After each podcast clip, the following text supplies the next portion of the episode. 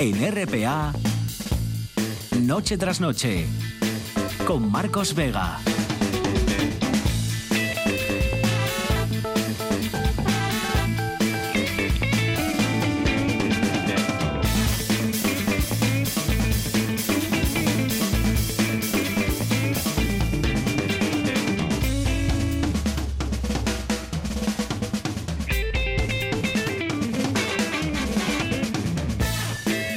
Noches, sean bienvenidos al espectáculo de la radio y al mejor remedio al sobrecargante fútbol y deporte en general. En riguroso directo, a las 9 y 30 minutos ahora mismo. Enseguida conoceremos la ristra de borrascas y temporales que nos esperan en este final de año. Nos los va a presentar, como siempre, nuestro hombre en las nubes. Enseguida escucharemos a un experto que asegura, atención, que la Asturias Patria Querida tiene raíces cántabras. No se lo pierdan. Y desde ya, como siempre, nos pueden contar canciones para una, digamos, maniobra de evasión en caso de emergencia olfativa, ¿no? Ese momento en el que uno tiene que compartir asiento en el autobús, en un avión, en algún espacio cerrado con una persona pues que no, no, no huele bien directamente o que ese día pues no ha visto más agua que la de la lluvia, pues qué canción le dedicaría a usted, ¿no? Vamos a hablar a través de la música. Tanara García López, por ejemplo, dice Aire de José Merceo de Camarón, no me acuerdo quién lo cantaba o Mecano también, valdría. José María Cuartas González dice, vete, me has hecho daño, vete. Águeda González Díaz dice, buenas tardes, márchate ya de Miguel Bosé hace pila de años por ser educados. Pilla Pérez reverte al señor en cuestión y lo llama tío guarro y se queda tan ancho, dice Águeda González. María José Ordiz dice, te huelen los pies, creo que de Emilio Aragón o Miliki o alguien de esa saga encanta la saga de los Aragón. Era Emilio Aragón, efectivamente, el disco Te huelen los pies, ¿no? Con grandes éxitos en los 90. Actuó en la Plaza Mayor, en la Plaza de Toros, mejor dicho, en la Plaza de Toros de Gijón, en los años 90. Junto a Fabián Solís desencadenado al frente de la parte técnica, Georgina Bitácora Fernández en producción, son las 9 y 32. Esto es Asturias y a esta hora es noticia que, aunque parezca mentira, todavía hoy, dos días después del temporal, varios pueblos de Asturias han vuelto a la normalidad hoy, como digo, miércoles, y al suministro eléctrico al que tienen derecho, ¿no? Como cualquier vecino de Asturias. Todavía hay algunos problemas en teléfonos fijos, en internet y en Salinas, de hecho, ya han comenzado las labores de reparación de los desperfectos que ha ocasionado la lluvia de estos últimos días. También es noticia en lo meteorológico que el invierno, que aún no ha llegado oficialmente, pero el invierno asturiano va a ser cálido. Anuncian las previsiones ya. Pero sobre todo es noticia que el otoño que estamos finiquitando ya ha sido, fíjense, el más lluvioso de nuestra historia. Sobre todo por el noviembre de este 2019 y todas las lluvias que trajo, ¿no? que provocaron un, déficit además de horas de sol del 40% en nuestra región. O sea que lo de, lo de noviembre no ha sido ni medio normal en este año 2019. Y por último, ya a esta hora sigue siendo noticia la negociación presupuestaria, no solo en Madrid, echa en humo los teléfonos, ¿verdad? Aquí el gobierno busca ese voto que ratifique, suponiéndole el acuerdo ya con Izquierda Unida, le faltaría un voto al gobierno de Adrián Barbón para ratificar las cuentas que tiene negociadas con Izquierda Unida y Podemos no se lo va a poner fácil al gobierno de Adrián Barbón. A partir de las 10 nos vamos a preguntar quién apoyará las cuentas y si hay una vez más riesgo de que vivamos una prórroga presupuestaria. Bueno, como siempre lo comentaremos y debatiremos en nuestro Consejo de Actualidad, que hoy contará con el catedrático de Derecho Internacional Javier González Vega, la politóloga Azucena Álvarez y el doctor en Ciencias Económicas José Alba Alonso. Facebook, Twitter 984 10 50 48, en Facebook Noche tras Noche RPA, en Twitter arroba NTN RPA. A sus pies, aunque atufen, dice Humberto Vigil. Buenas noches, Georgina. Hola, ¿qué tal? A sus pies, aunque atufen, es una canción, no lo sabemos. No pues, sé, no, no. A lo mejor es una confesión. Pero bueno, igual es una nueva canción. Javier González Caso elige Escándalo de Rafael. Y yo, yo, yo, la cantaría y, y animaría a las personas que se encuentran en esa situación de estar sentados al lado de alguien con un olor potente, digamos, embriagador. Yo le cantaría Vete. Yo animaría a salir como Rafael con la chaqueta al hombro. ¿Te acuerdas ese giro de Rafael así con tanto carácter de echarse la, la, americana al hombro y salir, ¿no? Cantando escándalo. Nosotros de Luis Miguel. Atiéndeme, quiero decirte algo que quizá no esperes, doloroso tal vez. sí. O Vete el de Rosamaya. También, ¿eh? también. Eso es sutileza, lo demás tontería, dice Sandra Bueno Pérez. Háblame del mar, marinero, dice Rocío Suárez. Porque ya nos, nos vale que, es, que cualquier agua, ¿no? De, venga de donde venga, salada, dulce, Dice José María Cuartas directamente, madre, solo de pensarlo me da yuyu, te huelen los pies de Emilio Aragón, dice Fabián Ramírez Sancho, son tus perjúmenes. Sí. ¿Quién cantaba esto de son tus perjúmenes mujer? Eh, los de Palacagüina. Los de Palacagüina, los que me sulibellan. Sí, sí, sí. Los que me sulibellan son tus, tus pechos cántaros de miel, ¿te acuerdas? Sí, sí, Madre aquello era un poco escandaloso en aquella época. era, pornografía, de- Sí, dura, sí, sí. dura. De- es verdad. Carlos Mejía Godoy y los de Palacagüina. Mm. Qué maravilla. Nunca explicaron el significado de sulibellan, ¿no? Bueno, pero Igual. se intuye, ¿eh? Sí. Sí, se intuye. Sulibellarse, ¿no? Como Es que no podían decirlo más claro porque entonces no les dejaban. me sulibellan. Facebook, Twitter, 984 10 50 48. Canciones para dedicarle a alguien que eso, que embriague con sus eh, perjúmenes. Con sus también, efluvios. En este caso. ¿Quiénes o quiénes son los asturianos del día? Pues eh, el asturiano del día hoy es Mario Vega Nogal. Eh, es un joven poeta asturiano que escribe muy bien y que tiene una gran repercusión porque habla de él concretamente el diario de Carlos Paz mm, de Córdoba, Argentina, porque Villa Carlos Paz es una localidad argentina. Tienen ese diario, fíjate, llega hasta ahí. Eh, dice eh, este periódico que el presente poético español está más vivo que nunca. Eh, habla del libro La mala conciencia de Mario Vega. Mm, Nada es ajeno, dice, en la poesía de Vega. De entre los jóvenes españoles, Mario Vega es uno de los más maduros y de decir más sereno. Pues Mario Vega nació en Oviedo en 1992, tiene solo 27 años. Es maestro de educación primaria por la Universidad de Oviedo y tiene estudios en lengua española y sus literaturas. Ha colaborado con diversas publicaciones, es autor de varios libros de poemas, ha participado como antólogo en varios volúmenes y combina su labor como poeta con la de editor y ha conseguido muchísimos premios. Mm, quería dejarte una o dejaros una estrofa de Ante la tumba del cuerpo amado del libro de Mario Vega Dudoso silencio, que dice, la vida no es como nos la contaron, porque vivir es siempre estar en guerra y morir duele menos. Y el que apostó al amor desconociendo cómo pasan los días paga cara su farsa. De su desprecio quedan calles tristes y una ciudad distante como un domingo inglés. No se puede servir a dos tiranos que ofrecen como don y maldición sombras de la memoria. Con la poesía de Mario Vega llegamos hasta las 9 y 37 minutos. Minutos. Tiempo de dar un paseo por las nubes.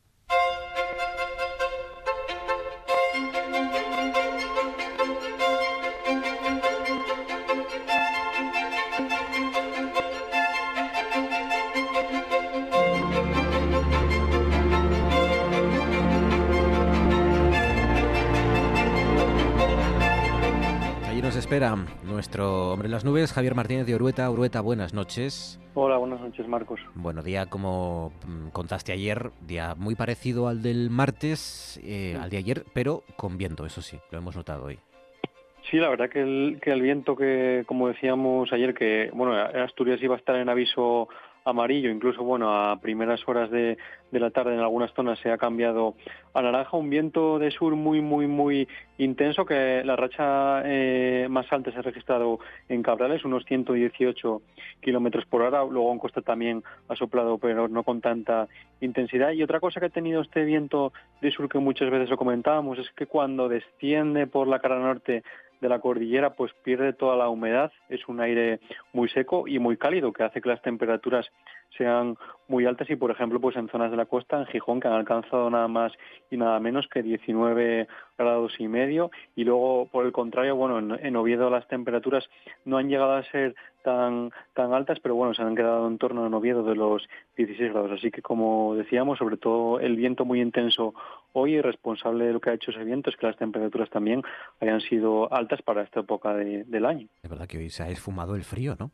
Porque ha hecho viento, pero era un viento cálido y como no ha llovido e incluso hemos visto el sol, pues ha Mm. sido un miércoles más o menos agradable.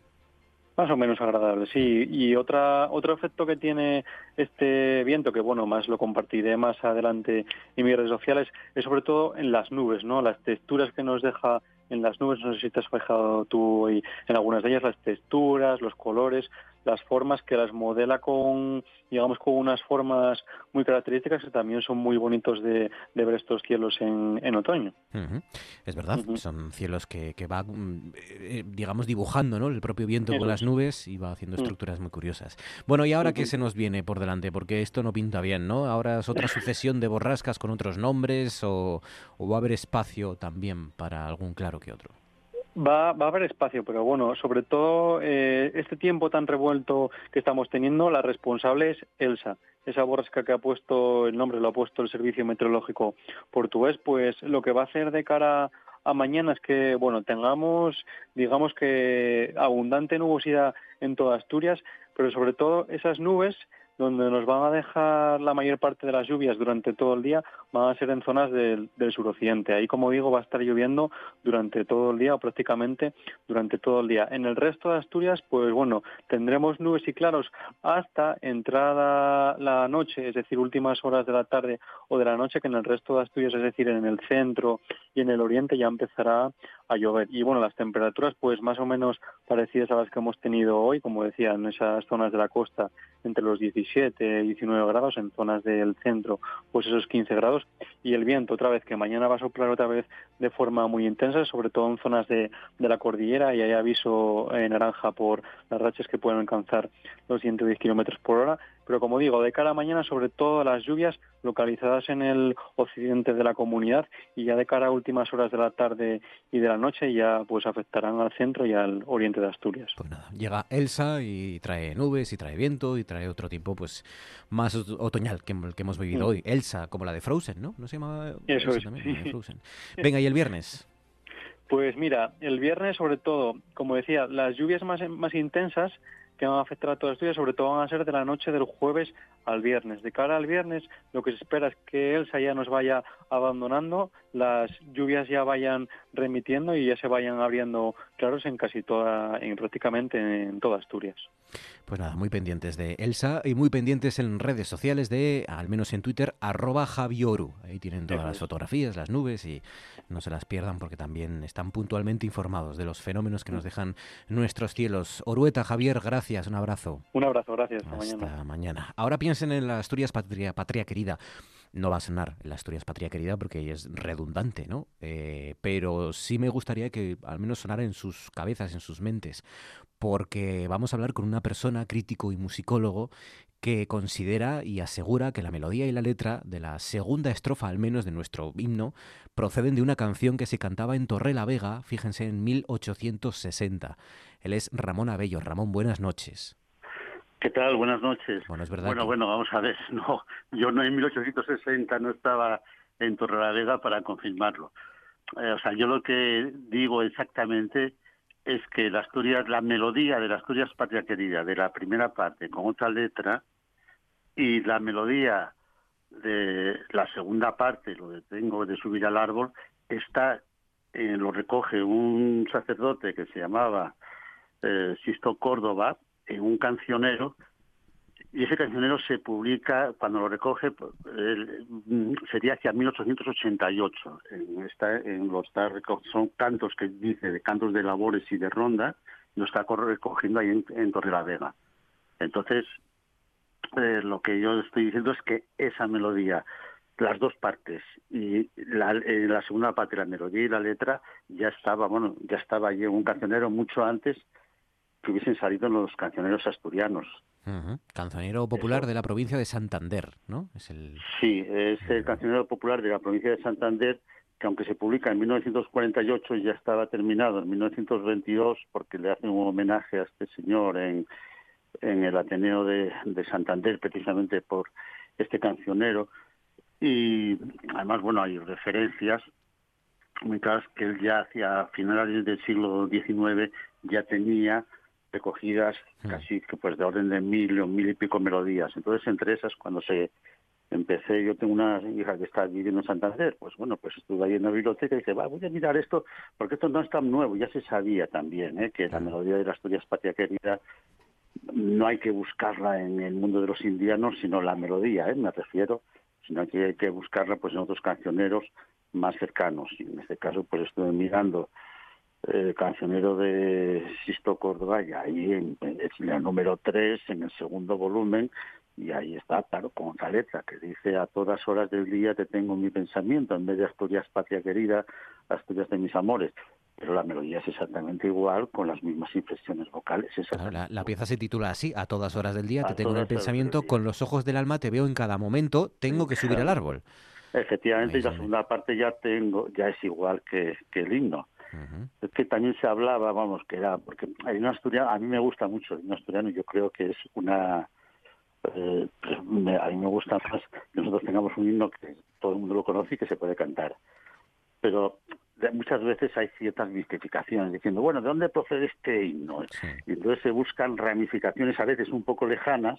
Nosotros habíamos escuchado también algunas veces que se decía que si los mineros de Polonia y cosas así, en el siglo XX dicen, no, esto está mucho más cercano. O sea, ni Polonia ni, ni, Cuba, al final está en, Cantabria. En Cuba lo que hay, lo que hay de Piñeiro hay un son cubano que repite, pero bueno, con una música, eso tiene los, se puede poner en YouTube y se escucha, la música no tiene nada que ver, pero sí lo que dice como un latiguillo Asturias, patria querida, pero bueno, lo dice como con otra, como si fuese María Cristina me quiere gobernar. Sí. Sí, sí. O sea que ni Cuba, decía, ni Polonia está en Cantabria, seguramente el, origen en su opinión, ¿no? En este. Yo de la, vamos, no vamos, este eh, mi opinión no es, digamos que el documento, o sea, la cosa documental que yo creo que es, eh, en ese caso es un algo irrefutable, ¿no? Pero sí es cierto que, claro, eh, como himno, los himnos siempre hablan de batallas, hablan de sangre, hablan de, libertad, de levantarse, de marchar contra el glorioso enemigo, o cosas de esas. Sin embargo, el nuestro habla de flores, eh, es mucho más festivo. árbol es mucho mejor, es mucho más bonito. Eh, quizás ese también sea una, de las razones, quizás sea una de las razones de su éxito también, ¿no? Porque es una canción que, aunque sepan uno que es nuestro himno, la cantan en toda España. Estoy convencido de eso, estoy convencido de eso y además eh, muchas veces se ha intentado, bueno, algunas veces hubo algunos intentos de cambiarle la letra y esos intentos no van a ningún lado porque a nosotros nos gusta la letra que tiene y además es que sería inútil porque el pueblo seguiría cantando la misma letra. Entonces, lo único que yo, vamos, que yo digo y que creo que es una cosa que es muy fácil de, con los documentos en la mano de demostrar, es que la melodía no procede, aunque sea con nosotros lo hemos asumido como, como el himno, pero la melodía, la melodía de y la segunda parte de la de, lo que es actualmente el himno de Asturias está en un cancionero y ese cancionero, aunque se publica un poco hacia 1940 y, 40 y algo, ya estaba a finales del siglo XIX ya estaban las canciones hechas. Eso es lo que no ahí no, no, quiero. No digo bueno pues si hemos robado como decía uno de Cantabria que si hemos robado o de la montaña no que antes no no nosotros no hemos robado nada sino que hay unas raíces que además que es muy bonito todo eso pero y muchas veces nosotros tendemos a buscar a mistificar las cosas no a buscar algo en un origen un tanto lejano cuando resulta que está aquí al lado. Que siempre es un poco lo que yo digo. Claro que sí, además aquí no se trata ni del furaco, ni el furaco este, el oso de Revilla, ni de la botella de sidra, ni estas cosas, al final esto No, no, claro, la botella de sidra, por ejemplo, ahí sí... Cosas compartidas. Yo es lo que veo que es que es un robo, que no tiene nada que ver con eso. Pues ya lo saben, el cancionero popular de la provincia de Santander, del sacerdote y folclorista santanderino Sixto Córdoba. Ahí puede estar esta pieza a todas horas. No, ahí, está, ahí está. Ahí está, es la número 3 del el volumen, porque eso, está editado en cuatro volúmenes, pues se coge el volumen segundo, canciones de ronda, Torre la Vega, que es donde pone, y ahí el número tres, a todas horas del día. A todas horas del día. se la empieza a solfear y bueno, la segunda parte no hace falta que lo solfee porque ya ve que la letra está hablando del árbol y de la flor. Ahí puede estar el origen de la Asturias Patria Querida. Ramón Abello, crítico y musicólogo. Un saludo, Ramón, gracias. Un saludo a vosotros, gracias. Y ahora esto. Esto es...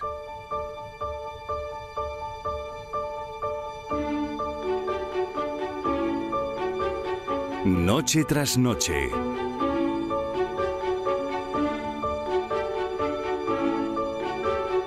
Con Marcos Vega.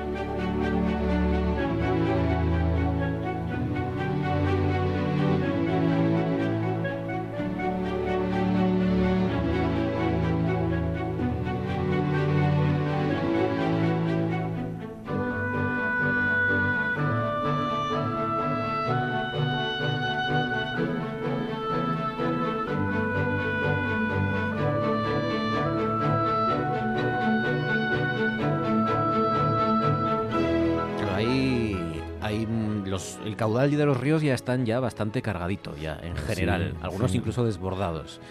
No nos podemos quejar este año de lluvia, ¿eh? No, no, el, el 90 casi por ciento ya de los Mira, me estaba acordando yo, 65% de los justo- llenos. Justo en estas fechas estábamos el año pasado en el Sella grabando lo, lo último que nos queda de los salmones y Ah. llevaba no sé cuánto tiempo sin llover que están los ríos Fíjate, bajísimos. Pues este noviembre ha caído lo que no ha caído y el- ese año y el lo de que todos llevamos de los compañeros y diciembre no parece que vaya a haber Porque está lloviendo mucho, porque los el cauces están ya bastante llenos y encima, claro, este viento del sur más unido a las nevadas que han caído estos días Y a la lluvia que dan para y a mañana. la lluvia que va a empezar a caer mañana puede agravar la situación todavía, o sea que hay Pues que sí. estar pendientes todavía. Esto Bueno. no, estos dos días de tregua no, no nos pueden No, de hecho relajar. mañana no entra. Elsa. Claro, mañana entra Elsa, sí, sí, pero bueno, ha habido lunes y martes de Sí, días que de- no lo creíamos. Yo vi- de repente me sorprendí porque era como una esferato. Vi una especie de bola amarillenta en el cielo y El casi sol. o sea, me picaba. Lo llaman el sol en las, Sí, ¿tú en las crees? culturas eh, de, de Ecuador, lo llaman Sí. el sol, bola Nah, solar. En el sur de, de España también se dice que aparece, pero, esto, esto es medio pero pueden ser leyendas ¿eh? urbanas, sí. Pueden ser los lobbies Eso, energéticos. energéticos. David Álvarez, buenas noches. Buenas noches, Marcos. En fin, eh, ¿vamos a hablar otra vez de la cumbre del cambio climático? Sí, hay que hablar de la cumbre del cambio climático y hacer balance, ¿no? Porque la semana pasada contamos y hablamos, la anterior, ¿no? Porque estábamos inmersos, había recién comenzado, arrancaba, ¿no? El día 2, si no me equivoco, el primer lunes de este mes de diciembre, la cumbre climática, la COP25 en Madrid, cumbre de Chile en Madrid.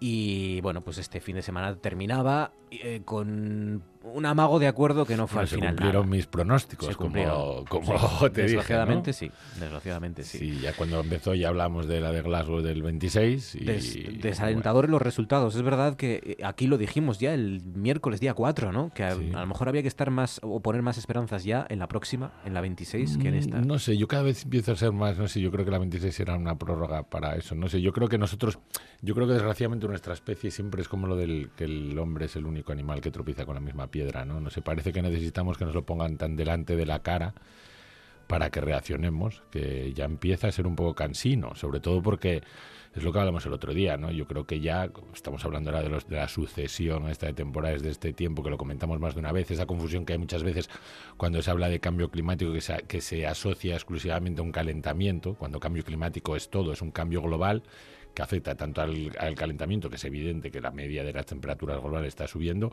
como a la- al aumento de tanto de la intensidad como de la frecuencia de este tipo de, de eventos estocásticos, digamos, ¿no? De este tipo de inundaciones. Tú date cuenta, yo, yo estaba acordándome ahora mirando en casa, eh, antes cuando decía la gota fría, una gota fría, ¿no? Venía un invierno y hablabas, ¿no? ¿Cuántas llevamos en el, en el Levante este año? Que es una tras otra, que los oyes a ellos, no salimos de una y empezamos en otra, ¿no?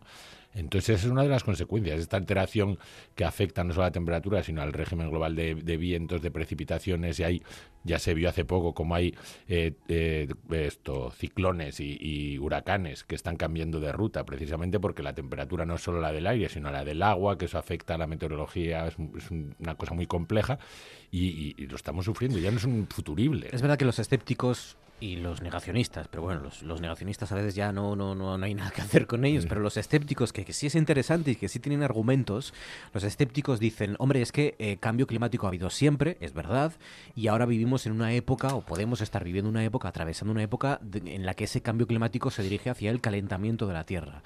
Pero lo que es eh, inapelable, eh, lo que es eh, innegable, es que si uno ve efectivamente todos esos fenómenos acumulados en los últimos 10, 20, 30, 40, 50 años, eh, la cantidad de grados que está subiendo el el- la temperatura del mar, la temperatura ambiental y cómo han variado todos esos fenómenos, porque es verdad que cuando uno dice, bueno, es que hace calor en, en diciembre o es que hace frío en, Claro, en- pero en eso es lo agosto, que te decía yo de eso siempre ha pasado. Claro, y o que caigan lluvias o que se inunden los ríos, siempre ha pasado, ¿no? Pero esa concentración en tan poco tiempo y en tan pocos años, Por lo menos te hace sospechar. por lo menos ¿no? son Vale. argumentos que tienen que indicarnos que algo está pasando, ¿no? Sí, ¿no? Y en cuanto, a ver, eh, evidentemente, o sea, no ti- tú no tienes una media y una línea de temperaturas y de, y de precipitaciones que se cumple todos los años. Evidentemente que hay ciclos y a, a lo largo de la historia de, de la Tierra hubo ciclos continuamente, pero lo que pasa es que cuando eh, esos ciclos intentan explicarlos por fenómenos, digamos, naturales, es lo que hablamos en otro programa, ¿no? ya sean las erupciones volcánicas, los ciclos solares, todas las cosas que más o menos tienen una progresión cíclica y que hace que tengas esas oscilaciones,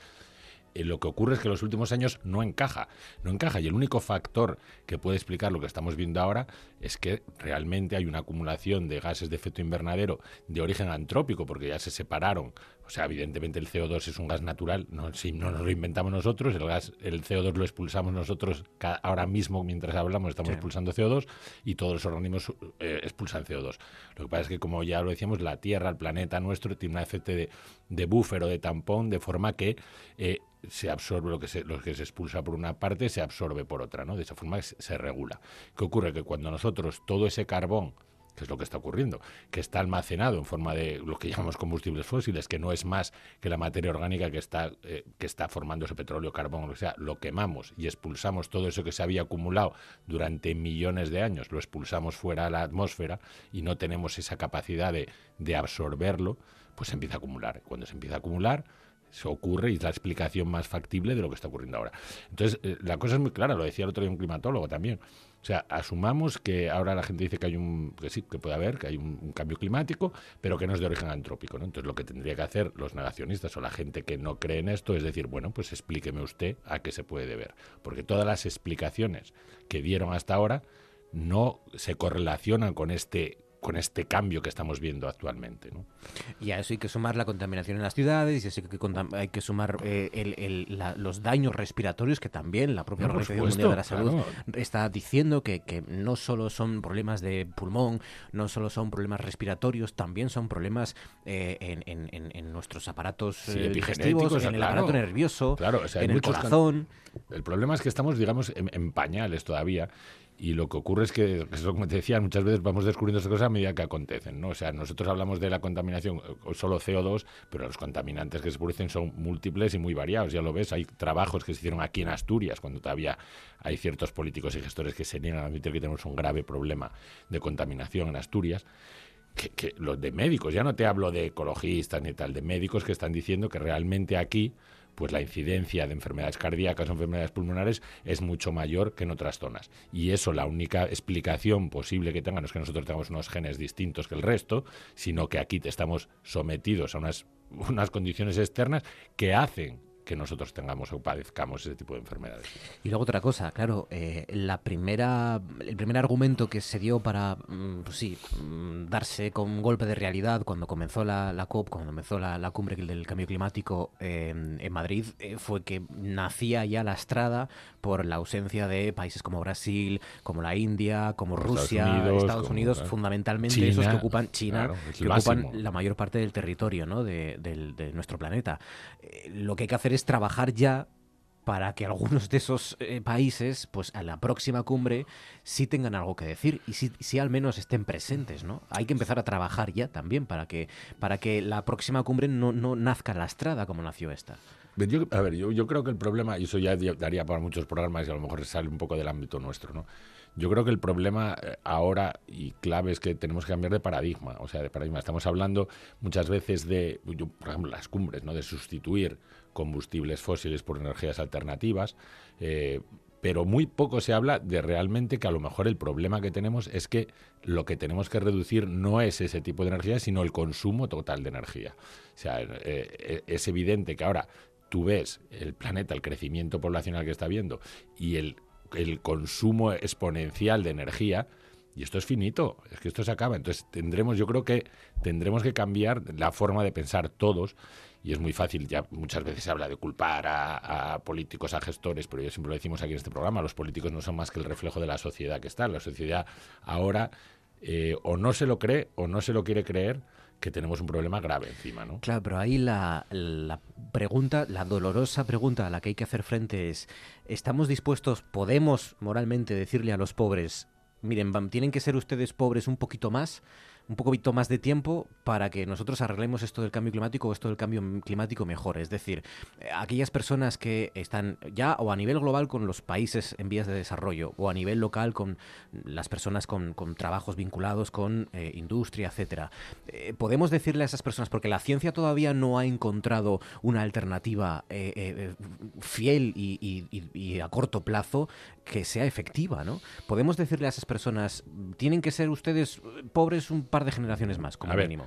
Dos cosas. primero, eh, en cuanto a que la ciencia no encontrado alternativas, mm, podemos dudarlo. Puede que las haya encontrado pero que hay unos lobbies de presión, evidentemente, que están vinculados con la extracción de, combustibles fósiles que estén interesados en que todavía no salgan o que no progrese lo suficiente porque hay industrias asociadas, evidentemente muy potentes. O sea, el otro día, por ejemplo, son cosas estas de cambio climático que son curiosas, ¿no? El otro día te pones a mirar, por ejemplo, Australia se presenta como diciendo que va a hacer un, esfuerzo para reducir sus tasas de emisiones de CO2 a, a nivel del 50% en 2030. Pero al mismo tiempo que hace eso, Australia ahora está abriendo la mayor mina de carbón del mundo en, cerca de los arrecifes de coral o en el propio arrecife de coral para exportar ese carbón a la China. Entonces, tú fíjate que, es, que, es, curioso, es lo que hablábamos antes de, lo que hablábamos varias veces de esta política que hacemos que se, se, iba a tratar aquí, lo que comentamos una vez de lo del mercadeo y el mercado y el mercadeo de CO2, ¿no? O sea, esta, este venta de derechos de emisiones. O sea, nosotros ahora le estamos, eso que dices es, que es evidente, estamos comprándoles a los países pobres la capacidad que tendrían, en caso de tener industria, de emitir CO2 para consumirlo, para emitirlo nosotros. ¿no? En cuanto a lo que dices de los países pobres, el problema es, y el otro día un trabajo muy curioso, ¿no? que decía respecto a, a, si realmente las catástrofes climáticas que estamos viendo, tipo inundaciones, huracanes, etcétera, etcétera, etcétera, están realmente causando una mayor mortalidad hay mortalidad asociada a, estos tipo, a, este tipo de, factores. ¿no? Y lo que se está viendo es que en los países civilizados la mortalidad no solo no está creciendo, sino que está bajando, porque eh, nuestra tecnología nos permite construir edificios cada vez más sólidos, cada vez podemos hacer diques para contener inundaciones, lo que sea, pero en cambio la brecha entre los países ricos que se pueden permitir el lujo de tener de, cometer esas medidas a los países pobres que no se pueden está aumentando cada vez más. O sea, estamos hablando ya ahora, por eso digo que no es futurible, de países de la orla del, del, Pacífico, de islas, países insulares que tienen una, una altura, pues vamos, a lo mejor una, cota máxima de 10 metros, 15 metros, que son esos países pobres de los que habla. La, paradoja, la paradoja es que los pobres son los que más están pagando están sufriendo el pato de esto. O sea, es que eso, es lo curioso que te digo, ¿no? Entonces, por una parte, evidentemente, tú no le puedes decir a un tío, oye, nosotros vamos a seguir así, vamos a bajar un 5%, pero tú estancado ahí, no crezcas. Evidentemente, esto es una... Por eso se hacen, en teoría, este tipo de cumbres, para que se adopte una, una, una posición global que en teoría y la práctica nos beneficia a todos, porque no nos olvidemos, o sea, el planeta, la Tierra, es la casa de todos. O sea, todo hablar de, que nos vamos a marchar, eso decía Carl Sagan, a, otros planetas, eso es un futurible muy futurible. Ni tú, ni mis hijos, ni nuestros hijos lo vamos a ver. Y sobre todo que ya hay personas que tienen que marcharse y hay flujos poblacionales debidos a, a, Claro, y luego te encuentras con cosas de estas. Hay flujos, ya hay una eso se habla muchas veces, hay una migración climática que se va a aumentar. Entonces, también nosotros deberíamos estar preparados para acoger a esa gente, ya que somos nosotros que en parte y en gran parte estamos provocando eso. O sea, la solución es muy compleja, es evidente. Otra cosa que no me gusta tampoco es ser eh, catastrofista y apocalíptico. Eh, y por eso yo quería cerrar hoy con esta noticia, que con matices puede ser optimista o puede llenarnos de optimismo. España, que ha vivido su primer día sin generación eléctrica con carbón. Eh, o sea que, al menos aunque sea un día, España se ha alimentado de, energía limpia. Mm, claro, pero si eso es, eso es, o sea, nosotros no hace falta ir muy atrás para recordar que hace unos pocos años somos una potencia en renovables, sobre todo en eólica. Pero fíjate qué absurdo que estamos hablando que Alemania, Alemania con la mitad de horas de sol que nosotros, produce más energía solar que nosotros. O sea, y eso que dices es muy cierto. O sea, el otro día pues está bajando y está, y, porque coincidió varios días con vientos fuertes, la audura de los ríos están a tope, con lo cual están liberando agua, todas unas condiciones que favorecieron que el pool energético, o sea, que la cantidad de energías que entran en ese pool diario, pues aumentara. Pero ahí es donde viene la, otra cosa que daría para un programa mucho más largo, que es la historia. Lo normal es que dices tú, coño, pues si estamos ahora eh, teniendo este pool energético y la hidráulica, por ejemplo, que está amortizada la mayoría, o la eólica, o muchas industrias que ya realmente no están consumiendo recursos y están produciendo energía, tendría que bajar el precio de la electricidad. Pero no, porque aquí tenemos una cosa que daría para discutir mucho con economistas, a lo mejor en otro debate, que es la historia de la, de la subasta eléctrica que tenemos aquí. O sea, nosotros, para que la gente se entere más o menos, si nosotros ese día, que dices tú, imagínate que el 90%, 99% de la energía que vamos a producir en un día se produce por energías renovables o por energías, digamos, baratas, entre comillas, que ya están amortizadas, pero el 0,5% se obtiene de gas o de carbón, que son energías ahora de producir mucho más caras, la subasta energética te dice que independientemente del porcentaje de generación eléctrica que haya producido una u otra, Sí. el precio lo marca aquella última que haya entrado, o sea, la más cara. O sea, nosotros, aunque el 99% se haya producido una energía amortizada, la hidráulica, por ejemplo, vamos a pagar el precio como si el 100% lo hubiera producido la de carbón. O sea, cosas que tendría, evidentemente eso ya no lo podemos hablar nosotros, tendría que ser cosas de gobierno Sí. y de industrias y de todas estas impli- implicaciones que tenemos ahí que nos, se nos escapan, aunque las prevemos todos, ¿no? Pero bueno, eh, repito, eh, al menos la península ibérica eh, durante un día eh, no tuvo que generar elec- electricidad con carbón, por ejemplo, ¿no? Lo hizo todo con energía limpia. Pues eso nos, nos tendría que hacer pensar sobre eso. David Álvarez, queda mucho todavía por Mucho. hablar y hay que preparar ya. ¿Dónde es? En Glasgow. En Glasgow. En Glasgow, mira, ahí estuve yo dos años. ¿En Glasgow o en. Copenhague? En Glasgow. No, Glasgow. Copenhague es donde está No, Greta. No me acuerdo porque yo estuve en Glasgow. En Glasgow. Estuve- no, es que yo estuve trabajando en Glasgow. Pues años. nada, hay que empezar a hablar de la de Glasgow ya. Cuando se nos independiza Escocia, que, que ya viene. está ahora, ya sabes, Sí, eso sí. presionando. Sí, es lo que faltaba ya. Bueno, Gracias, David. venga, un abrazo. En RPA,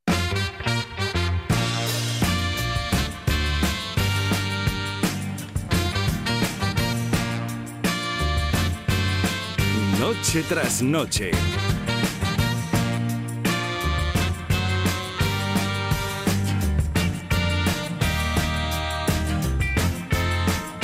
Con Marcos Vega.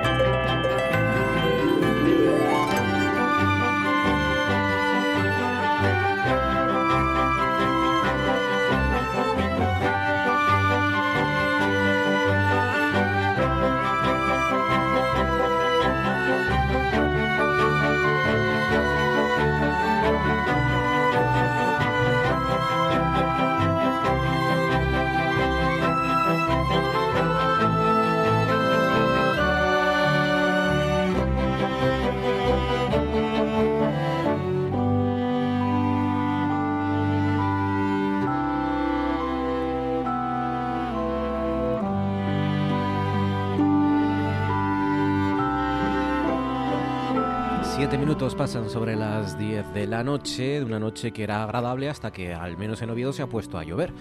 Azucena Álvarez, buenas noches. Muy buenas noches a todos. ¿Os ha pillado así con el pie cambiado? Sí, Porque un poquito ahora, paraguas- pero bueno, por lo menos la temperatura es agradable, está bien Sí, después hombre, de sí. todo. Y la lluvia, a ver, somos asturianos, tampoco Claro, hay que es dramatizar. Esta lluvia que refresca el ambiente. Que limpia, el, claro. El petricor, porque cae sobre, sobre Bueno, tierra limpiar, seca. ya había limpiado bastante había la limpiado, lluvia de hace dos días, ¿eh? que limpios, fue torrencial e interminable. Oye, el otoño más lluvioso de la historia. Bueno, sí, de- sí, lo de sí. noviembre ha sido. Es que lo de noviembre es verdad que muchas Bueno. veces no te das cuenta en el momento, pero es que fueron que 20, casi 30 días seguidos. Sí, de- pero Sí, después Asturias escuchas, anfibia. escuchas los telediarios de ámbito nacional y decían que había sido el otoño más cálido de la historia. Claro, el otoño más cálido de la historia en el resto de España. En Madrid, claro, Desde era- luego, en el noroeste no fue No. así. Y es más, No, no. yo escuchaba perplejo hace dos días cuando también un meteorólogo advertía de lo bueno es que iban a ser estas lluvias que llegaban con la borrasca.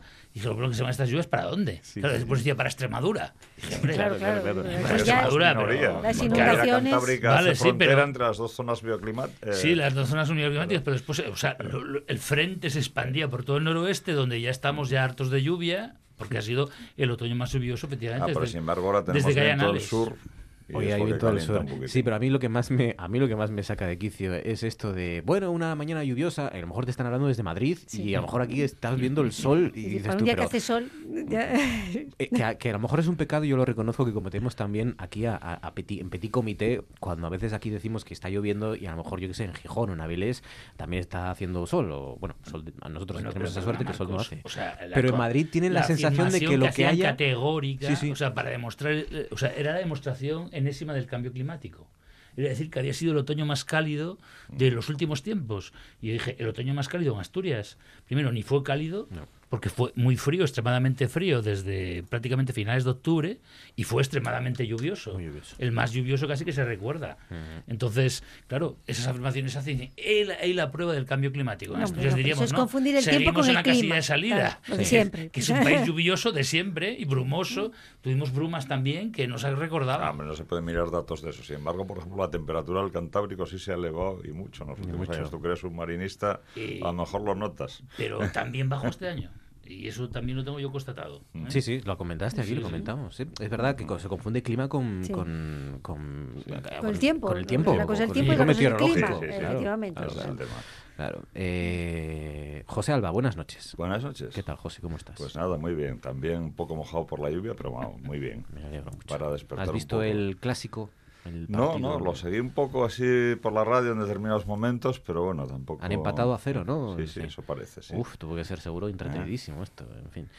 Eh, bueno, no ha habido más allá de, por lo que he podido seguir, eh, que es lo que nos interesa, porque, bueno, ya saben que había anunciado, pues, mucha...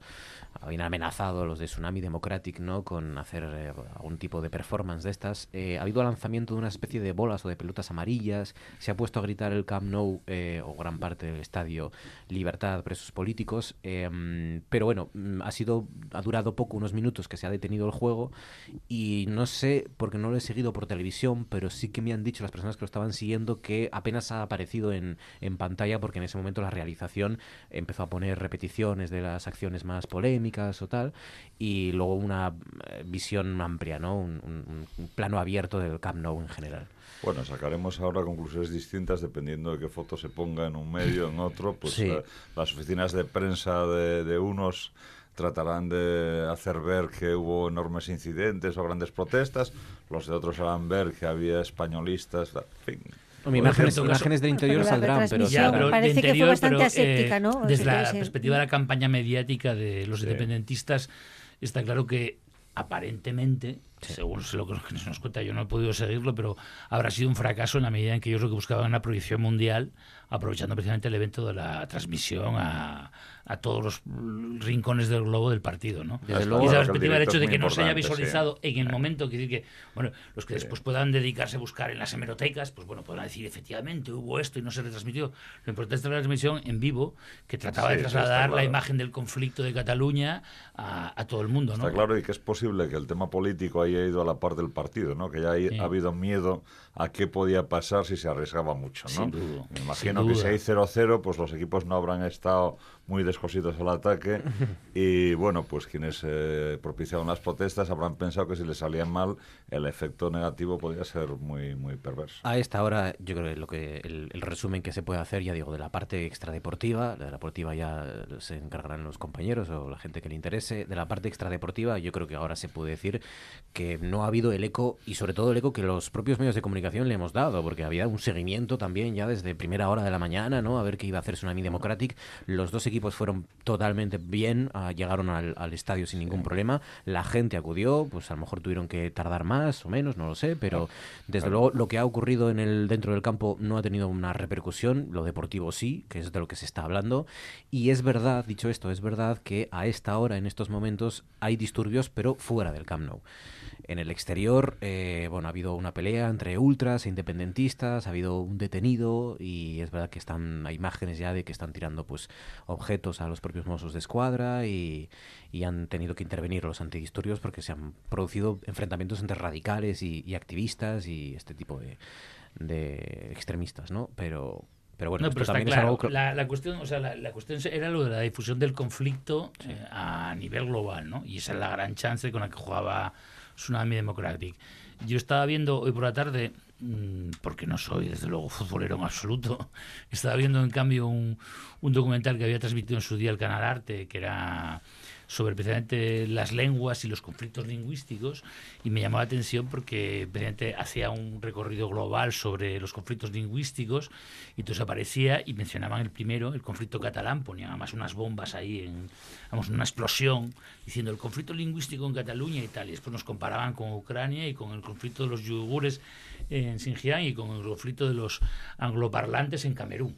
Y aparecía eso, pues un escenario ahí entre bombas y demás historias, ¿no? Entonces, es decir, que esa imagen, que es la que quería transmitir Tsunami Democratic, no, la ha conseguido trasladar a nivel global. La, la puede obviamente trasladar el Canal Arte para un programa para expertos y estudiosos, pero no no desde luego consiguieron tra- trasladarla, con lo cual desde esa perspectiva yo creo que hay que reconocer que aquí, bueno, pues el independentismo se ha enfrentado una vez más a un, un fracaso en su estrategia tremendista, que Ha sido lo que un- trataba de, un obviamente, de inocular ¿no? a través del partido. De Tsunami Democratic, esto siempre me ha hecho gracia, lo comentamos también, lo de ponerle democrático a un tsunami, ¿no? ¿Cómo Sí, se puede ser un tsunami no, democrático? tsunami es imposible, ¿Qué es va una a ser lo contradicción en siguiente? sí Que mismo. arrasa, ¿no? Sí. Sí, sí. que va a ser un, un holocausto democrático, vamos a tener en algún momento. sí, o sea, que, es sí, que estas son cosas de...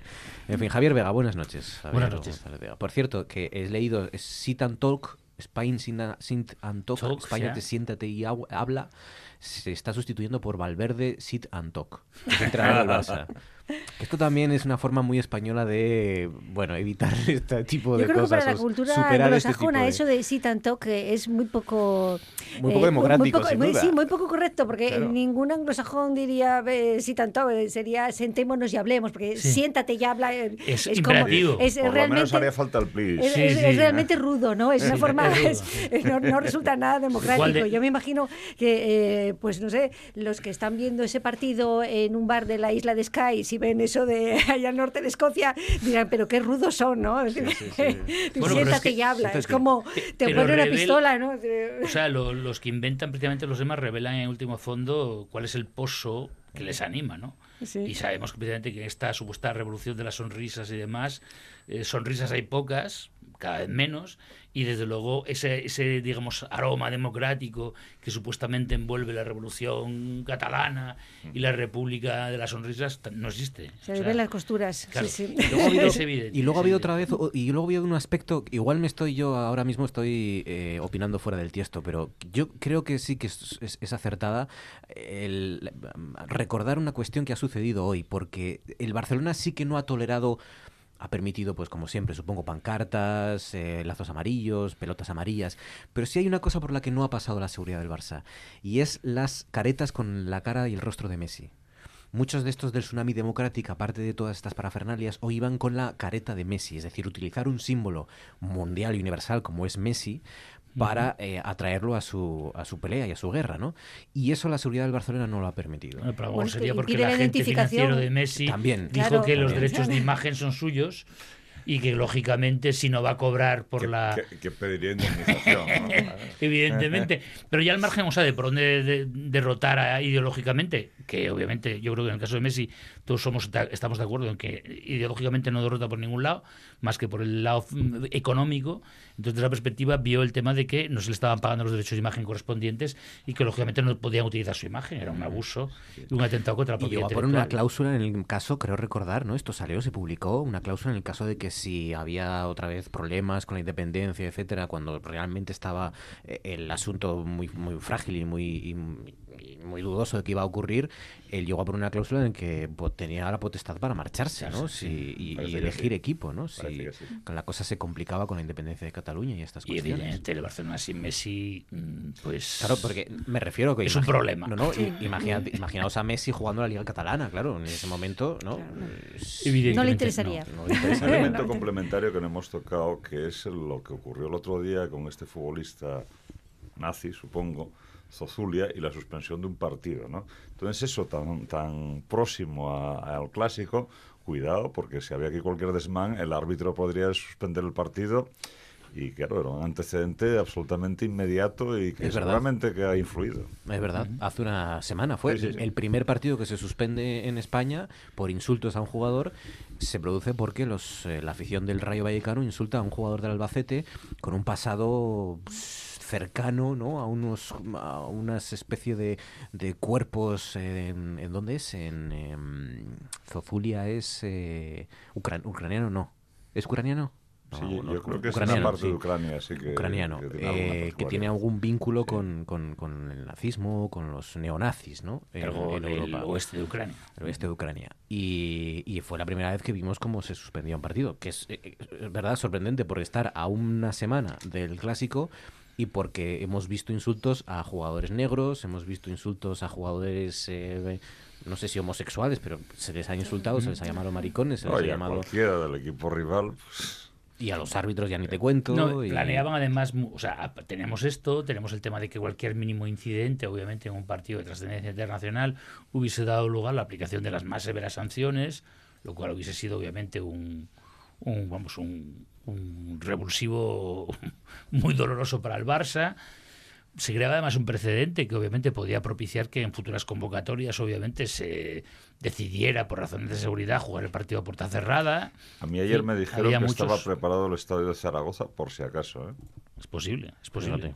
Ucraniano No, no. es Zozulia, sí, ucraniano. Ah, habría por eso había muchas alternativas y todas negativas para el Barça y aquí es donde yo me metí riendo la evidencia la pela es la pela La pregunta es, ¿hab- ¿estuvo bien eh, trasladado el partido, cancelado el partido, suspendido para jugarlo hoy en primer término? ¿O se que tuvo sí. que jugar en su momento? no yo creo Fue- que sí yo creo que sí o sea hay que tener en cuenta aunque ahora se llame conflicto político a los graves problemas de orden público que tuvieron lugar en Barcelona a mediados de octubre yo creo que todos somos conscientes que en aquel momento la situación y, y era vamos diarios los incidentes en cual- en cualquier zona de Barcelona demostraban precisamente que no era un lugar seguro Yo creo que la inercia de los acontecimientos hubiera llevado seguramente a que fuera difícil controlar. Sin embargo, ahora ya, una Sí. vez digerido todo aquello, que se ve que, hombre, chico, lo de poner, eh, eh, in- incluso con, con barrenas y demás, poner eh, elementos metálicos en las autopistas, cosas de Sí, estas, tal, que la gente se dio cuenta de que estaban haciendo el, el auténticas levantamiento de burradas, ¿no? adoquines, quiere decir Ah, que la claro. situación yo creo que era lo suficientemente crítica como para aconsejar precisamente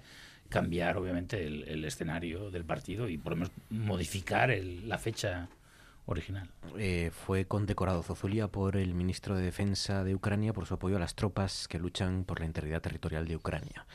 Y se le vincula con pues eh, bandas paramilitares, ¿no? Eso nos llevaría ahí a algo que seguramente Javier podría comentar muy bien. Si la gente se da cuenta del mapa europeo, hay ahí una especie de pasillo ¿eh? Eh, eh, que quedaría entre la Unión Europea y, y Rusia.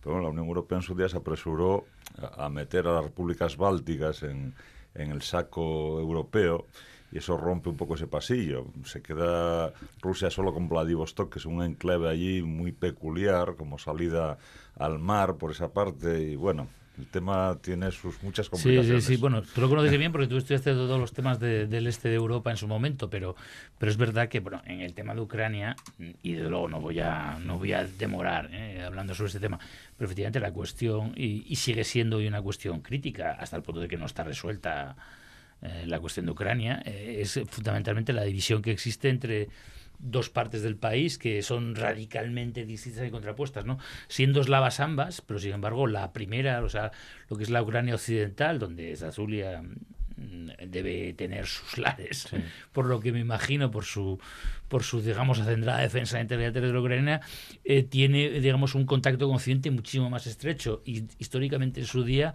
formó parte del territorio del Reino de Polonia, formó parte de la Confederación Lituano-Polaca, eh, fue un territorio que incluso en su momento, eh, eh, un acuerdo que se, se plasmó en el, en el siglo XVI, se unificó con la Iglesia Católica Romana, es lo que se llama el fenómeno uniata, son católicos eh, ortodoxos, pero en este caso siguen, digamos, la- al Papa de Roma frente al resto de Ucrania, que es eh, ortodoxo y en este caso ortodoxo ruso, por lo tanto, lo que llaman los católicos cismáticos, no reconocen la, la soberanía del pontífice romano. Entonces, es un país, hasta cierto punto, artificial, en la medida en que, primero, la lengua ucraniana ah, históricamente así, no ha dejado de ser algo más que un dialecto del ruso, eh, era prácticamente una lengua dialectal, no tenía significación como lengua, y sin embargo el ruso era la lengua mayoritariamente hablada en Ucrania, pero ya digo, con estas dos vertientes, la ortodoxa a un lado, la católica al otro, que lógicamente se encuentran en la razón de ser de las fracturas.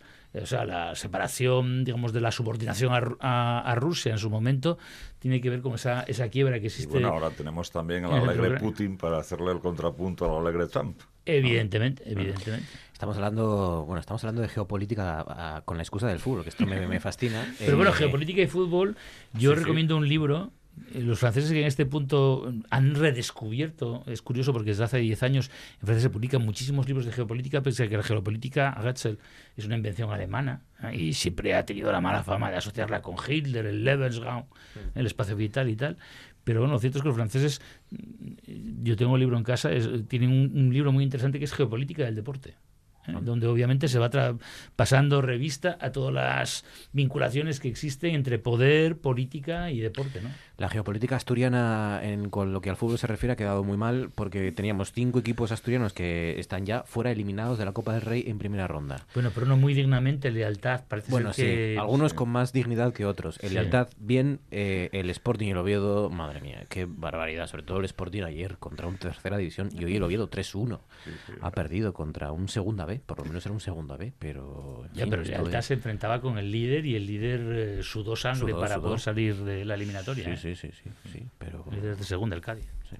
Venga, contadme cosas que os han llamado la atención. Azucena, ¿qué sugieres? ¿Qué propones? ¿Cuál es Ay, tu me ha llamado la atención un premio que dieron hoy, es un premio que a mí me gusta especialmente, es el premio Sájarov.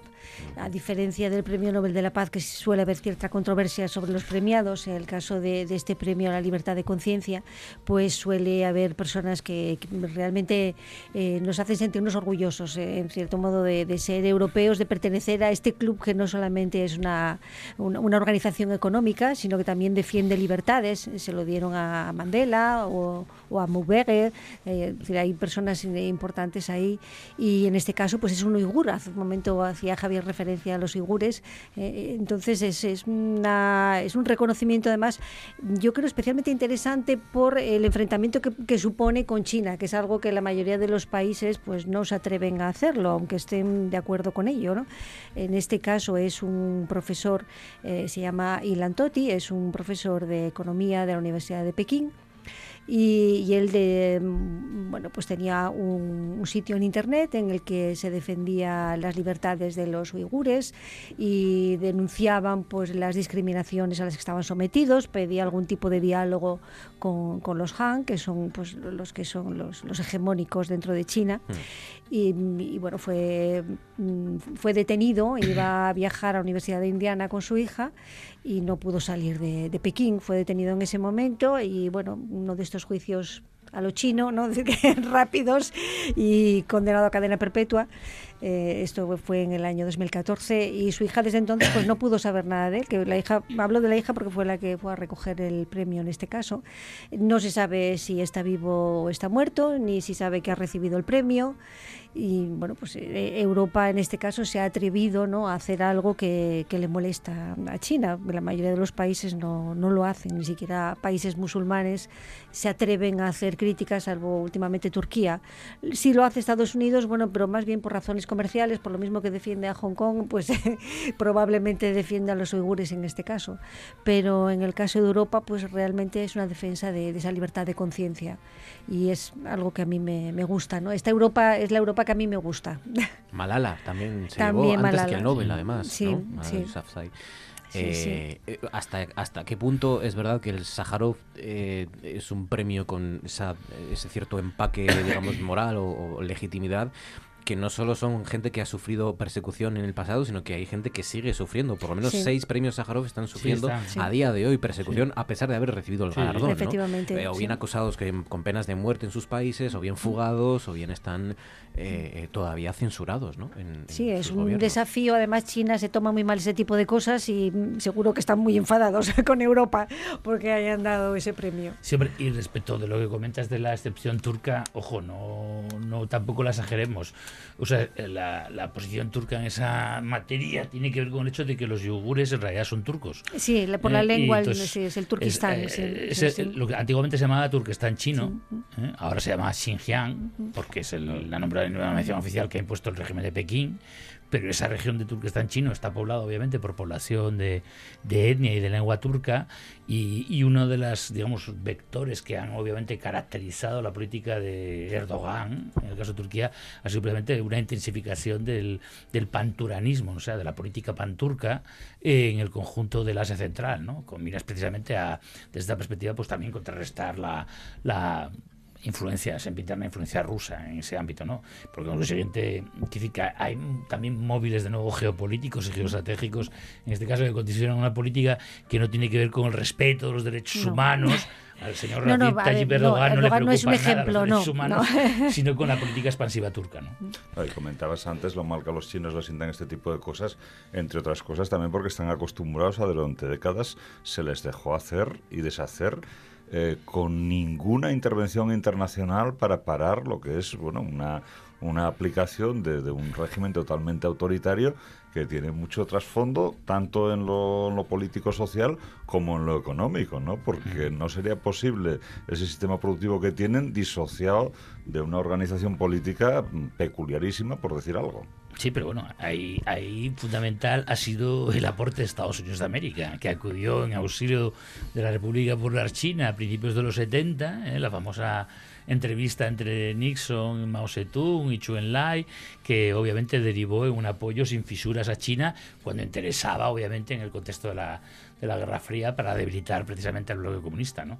Entonces, por eso digo que hay, hay muchas responsabilidades repartidas. Mucha ¿no? geopolítica. Y- sí, A veces parece que China tiene lo peor de ambos sistemas, lo peor del comunismo y lo peor del capitalismo también, ¿no? Eh, porque hay personas explotadas hasta, Sí, hasta la última absolutamente, gota de sí, sí. su sangre y, y luego también es En lo verdad que es económico y esa- en lo político, ¿no? es esa Bueno, presencia pero- del Estado, Bueno, ¿no? pero también podríamos decir ta- también lo mejor del capitalismo, en el sentido de que, que les pregunten a los dueños de Alibaba y todas estas compañías Hombre, hay ¿no? grandes fortunas, pero- multimillonarias sí. que obviamente han conseguido negocios, pero gracias además bueno, la, la infiltración china en el conjunto del mercado occidental. ¿eh? Oye, que y en recientes hay algunas estrategias chinas que yo creo que eh, han funcionado realmente. Por ejemplo, el descubrimiento de la ruta de la seda por parte de China, pues bueno, ha supuesto, como sabemos, por ejemplo, que lleguen trenes directamente desde, desde China Eso es, hasta algo Madrid. que, eso es algo que está cambiando, ¿no? Antes China eh, decía, a mí dejadme en paz aquí, yo Mm. hago mis eh, historias Claro. aquí, no me molestéis. Y ahora China está diciendo, vais a aprender cómo es el sistema Sí, y, es y que, voy a exportar, ¿no? Es que obviamente la, incluso, la- sí, la- sí, sí. habría que decir filosofía china, ¿no? porque en realidad eh, tiene muchas vertientes. Lógicamente no, no desarrolló una, al contrario, por razones evidentes, eh, en el siglo XVIII, XIX, la, la decadencia china obviamente tuvo que optar por una política de repliegue y obviamente incluso de, de- a la defensiva frente a las potencias occidentales y lo que ha hecho ha sido esperar su momento, que eso además en- en- encaja perfectamente con la sabiduría china, ¿no? Es cuestión de esperar, sentarse, hacer ah, una actitud, digamos, digamos afable con el resto de y luego desplegar, que es lo que está haciendo muy y yo creo que muy ingeniosamente todo un abanico de redes precisamente que tratan obviamente de posibilitar una expansión china pese a los considerables inconvenientes en este caso geopolíticos que tiene la propia China. ¿no? Pero para E incluso es con las recuperar, muchísimas- sí, sí. Incluso con las muchísimas divergencias, perdona, que hay, eh, está entrando en, en índices que reflejan el, el bienestar o las condiciones de vida, pero muy arriba, por encima de España, evidentemente, y a la par de Estados Unidos. Mm. Sí, no, que eh, lo que iba a decir es que para ellos es recuperar un estatus que les corresponde por derecho propio, porque ellos se identifican con esa idea de una gran potencia mundial y, y pa- ellos consideran un paréntesis el tiempo en el que estuvieron apartados de todo eso y para ellos ahora es volver a lo que es China. El gigante Sí. dormido. Sí, está la, la visión despertando. imperial, por otra Sí. parte, bueno, es característica de todos los imperios. Pasaba también con, por ejemplo, el, eh, el imperio otomano y el imperio safávida, el imperio persa en, eh, en en la- al comienzo de la Edad moderna, pero bueno, es la idea precisamente de que ellos no reconocían, y claro, y eso fue, por ejemplo, lo que les pasó en sus famosas guerras del opio con los británicos, ¿no? Que no reconocían, obviamente, a los bárbaros. Para ellos, los ingleses, cuando tratan ahí de meter el opio, ¿eh? los primeros narcotraficantes ¿eh? con todo el sello legal fueron los ingleses en China, ¿eh? y de aquella además guerreaban y cañoneaban para meter la droga en China. Pues digo que en aquel momento, y estamos hablando de mitad del siglo XIX, claro, China consideraba que aquellos despreciables bárbaros no tenían nada que decirle al imperio. Claro, después descubrieron que aquella pólvora que se había inventado en China las habían utilizado los británicos con bastante más soltura y, y China no tenía más que aceptar la política que le imponía Gran Bretaña, ¿no? De ahí la concesión de Hong Kong y toda la política imperialista británica en, en el continente. Ilam Toti es premio Sájarov. de este año la- ha recogido el premio en su nombre su hija, porque está encarcelado y no se sabe si, si está vivo o no, o no, ni siquiera eso. Eh, José, tu turno. Ahí va. Bueno, pues eh, casi seguimos de premios, ¿no? Porque hoy tuve la ocasión de, acudir a la conmemoración de, uno que creo que es importante y luego lo explicaré, porque hace un año exactamente hoy el Comité de las Regiones incluía a Asturias entre tres regiones emprendedoras europeas. Eso mm, supone un esfuerzo importante. A veces eh, se plantea la cuestión en términos absolutos o en qué medida eh, se ha llegado o no a algo, pero pensemos que una comunidad autónoma donde la empresa pública ha sido tan importante durante muchos años, el recorrer ese camino y el tener una tendencia en ese sentido es importantísimo, ¿no? En ese sentido, pues ya digo, Asturias fue seleccionada hace un año entre tres eh, regiones de toda la panoplia europea, junto con una holandesa y, una griega. Y eh, bueno, realmente eso ya refleja en primer lugar una capacidad de ponerse de acuerdo, de presentar ante el Comité de las Regiones las cuestiones de la forma conveniente y después hoy lo que se ha visto allí es una unión de, de muchísima gente, ¿no? de, distintos ámbitos, del ámbito de, de la enseñanza, del ámbito eh, de la empresa, pues ahí estaba pues desde la consejera de educación, pero había escolares venidos de Navia o escolares venidos de eh, Caborana o, o venidos de, de, Langreo y bueno, de la, de la parte evidentemente ya de, las ciudades centrales también, pero estaban también pues las cámaras de comercio, estaba la universidad, estaba, eh, ya digo, un montón de empresarios, bueno, que es raro que en Asturias se produzcan estas confluencias y sobre todo cuando es por algo... Eh, positivo y que tiene una tendencia buena. Hay quienes critican esto, hacen las clasificaciones y dicen estamos mal. Bueno, lo que hay que ver es la tendencia y evidentemente desde que se empezó por primera vez a, a, plantear el tema del emprendimiento en Asturias hasta ahora, yo creo que el camino que se ha recorrido es muchísimo. Prácticamente todos los escolares reciben algún tipo de formación en eso y me consta que Asturias está vendiendo esto fuera y que hay no solamente entidades que, que trabajan en esto que logran eh, pues hacer cosas en Cataluña o en Castilla cobrando por ello, eh, sino que hay colegios como por ejemplo este de Navia que tiene interacciones con otro, muchos otros de, de toda España en, en, el sentido de favorecer actuaciones conjuntas de los escolares. ¿no? Una de, las, eh, una de las consecuencias de este sistema y de esta estructura mediática tan centralizada eh, que hay en España es que es lo poco que se habla, por ejemplo, del Comité de las Regiones de la Unión Europea, ¿no? Yeah. Eh, que, que, que, es un órgano muy útil para, para Asturias, eh, que además es secretario general, un asturiano, un obetense, Pedro Cervilla. Y, y, del que como bueno la Unión Europea sí que estamos cansados de hablar y es verdad que, que la Comisión y toda la serie de órganos pero del de Comité de las Regiones como solo nos afecta a los que estamos en la periferia pues en. Madrid no se habla parece que no sirve para nada y que no existe. Y ¿no? que Asturias no solamente ahora, sino que tiene una trayectoria larguísima eh, ahí. Eh. Yo, por ejemplo. Yo voy a hacer una enmienda, eh, no sé si la totalidad. A ver, bueno. enmienda no, parcial. Eh, que sí, que yo en el año 2017, creo que fue, eh, fui designado por la Consejería de Presidencia para participar como asesor en la elaboración de un dictamen que correspondía en este caso redactar a la Comunidad Autónoma del Principado de Asturias en el Comité de las Regiones sobre además un tema especialmente importante que era precisamente el informe sobre la ciudadanía europea eh, en el marco del, digamos, de la implementación de las disposiciones del Tratado de Lisboa, ¿no? las mejoras precisamente en, en, el disfrute de los derechos ciudadanos, etcétera. Entonces, bueno, durante ese año en realidad yo estuve activamente trabajando, ya digo, con la Consejería de Presidencia del Principado, con Guillermo Martínez al frente, con Melania Suárez, actual consejera, mm. también, y, y, y, y, de hecho elaboramos un, un dictamen que bueno mereció un, una digamos posición muy favorable. Fueron muy pocas las enmiendas que se registraron entonces y que fue finalmente aprobado por el plenario. Pero y vengo al caso de cuando precisamente sometimos a aprobación el, el, informe correspondiente, quien intervenía como estrella mediática, acompañada de 30 o 40 asesores, era la presidenta de la Comunidad de Madrid, Cristina Cifuentes. ¿eh? En aquella sesión precisamente de diciembre del año 2017. Bueno, Digo Javier, esto porque Javier, pero no en puedes Madrid, comparar. por lo menos como campaña Claro. mediática, sí, sí se consideraba, ¿no? Hasta el punto de que yo recuerdo oír precisamente los eh, cuchicheos entre los miembros diciendo que qué desmesura era aquella. Primero, la presencia de tantísimos representantes de la Comunidad de Madrid, ya de una cuarentena de personas que rodeaban a la, a la, a la presidenta, que además encima se dedicó a hablar de decir lo bonito que era Madrid. No dijo tomar un, coffee with milk en la Plaza Mayor, pero casi. O sea, y, y todo el mundo decía, ¿de qué nos viene a hablar esta tía? ¿no?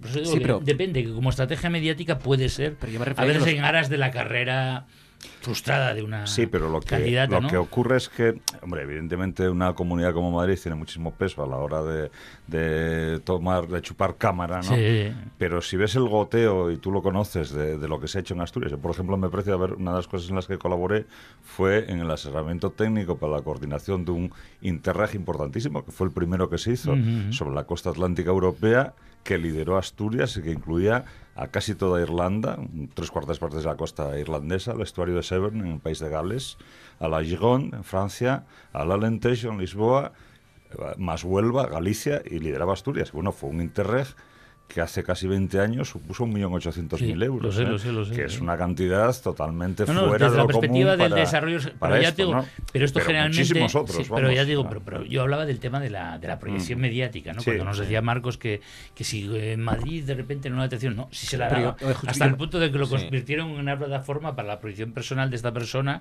que como ya sabemos sí. después Sin embargo, en finalmente este caso, una carrera ¿no? este caso lo verdaderamente importante es eso, que yo he visto ahí hoy pues a, a un concejal del ayuntamiento de Oviedo, Javier Cuesta, del PP, he visto a tres consejeros del PSOE y a varios eh, directores generales, algunos de, de un partido, otros eh, más próximos a otros. Eh, bueno, y realmente eh, ahí estaban los presidentes de las cámaras de comercio de Oviedo, de Gijón, no sé cuántos colegios, niños por todos los lados, la representación de la Universidad de Oviedo. bueno, se veía ahí mucho empresariado. Bueno, pues es bueno que, que- que vayamos todos a una, ¿no? Que no tengamos que comentar como la semana pasada que se hace un vídeo diciendo lo malos que somos, vamos.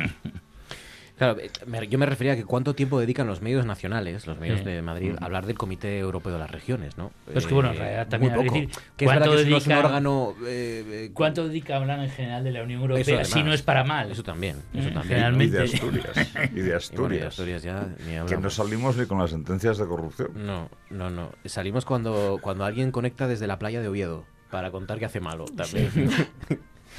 Eh, Javier, tu turno, ¿qué sugieres, qué propones? Nada, yo, eh, vamos, inasequible al desaliento y vengo con una propuesta que, bueno, sin embargo puede parecer un poco inusual, porque, bueno, se me da por hecho que... ¿Qué te pasa, Javier? un- ¿Has traído, un superhéroe hoy? Por eso, por eso, por eso ya, ya la primera sorpresa de Marcos lo delata. Bueno, es en realidad la edición 80 años de Batman. ¿eh? Es una, una publicación que en este caso es de Detective Comics, de la bueno, editado en España por ICC creo que es, pero bueno, que es un, un antológico, con las mejores, bueno, o al menos las historias más originales de Batman a lo largo de 80 años de historia, porque se cumplen eh, do- 1939-2019 los 80 años de la aparición del, del no superhéroe, ¿no? sino del, del héroe enmascarado más bien, porque sabemos que no tiene ningún tipo de, de poderes extraordinarios, ¿no? Y entonces, bueno, me pareció que era... Por eso es el superhéroe favorito para mucha gente. Para mucha gente, Precisamente efectivamente, por porque es un, un hombre normal. ¿eh? Bruce Wayne, ¿eh? Bruno Bruno Núñez creo que era en, en las traducciones in- iniciales de la editorial Novaro que publicaba los cómics en castellano en los años 50 y 60 y bueno, un personaje que para mí desde luego tiene muy muy muy importantes connotaciones. Si quieres sé porque mi hijo, yo por ejemplo lo he visto desde los tres años permanentemente vestido de Batman por casa. ¿eh? Es su superhéroe favorito. Y entonces, bueno, me parece que es un, un personaje además interesante, ¿no? Por ese lado oscuro que le rodea, pero también con esa lucha contra el mal, sus vacilaciones, sus dudas, que obviamente lo hacen muy humano y, y que yo creo que, que además, bueno, el, hecho lo prueba, ¿no? El hecho de que hayan pasado tantísimos artistas por la nómina reflejando pues las diferentes imágenes es eh, obviamente un, un cambio que refleja muy bien este esta obra colectiva, porque digo, es un compendio que va desde el primer episodio de Batman hasta las últimas publicaciones ya en la década, en, la- en esta última década. ¿no? La primera historia de Batman, Sí. el debut de Robin, de Batgirl, de Batwoman, de Dos Caras, de Enigma, el acertijo. Enigma, el sí. acertijo, qué bueno, qué maravilla. Eh, 20 80 años de Batman, eh, editorial DC, claro. DC Comics, editorial ECC aquí en España. Claro, es que lo queramos o no, esto, esta obra va a ser como, dentro de algunos siglos, va a ser como la Iliada. Sí, Eh, es un referente, es un referente de la cultura Claro, popular. son nuestros mitos No, no, y, bueno, y sabemos que además encima con una producción que después genera, pues, incluso desarrollos de, digamos, de incluso de alto nivel cultural. Y pienso en el Joker, ¿no? Por ejemplo, no, no ¿Eh? por casualidad el Joker es un personaje de Batman, ¿no? Y, y- y estamos ante la primera película que de, de superhéroes que ha trascendido un poco el cine comercial y se ha convertido en referencia también del cine de culto y el cine de, de buena calidad para la crítica, ¿no? Por eso digo que obviamente que hay, hay personajes que han digamos, por decirlo así, más limitaciones, ¿no? Pero en este sentido, el personaje de Batman tiene los suficientes matices como para que efectivamente pueda trasladarse hacia niveles muy distintos, estratos culturales muy diferentes. Es uno de los fenómenos culturales, el Joker de ese Sí. año. ¿La habéis visto la película? Sí, sí. Yo creo que junto a. Rosalía Sí. es, son dos de los- de, gran consumo, ¿no? Sí. Son dos grandes hitos, ¿no? En la- Impresionante, En la, sí, cultura. Y yo creo, vamos, a yo personalmente con- lo confieso, no es simplemente por el hecho de los 80 años, pero siempre he sido un personaje, eh, ya digo, y un cómic que me ha, me ha particularmente atraído. 16 para las 11, vamos a centrarnos ya en el tema principal. Un voto para que salgan o no salgan las cuentas.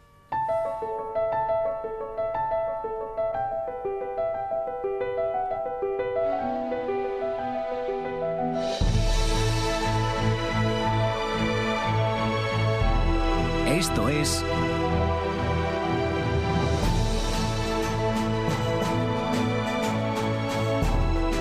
Noche tras noche.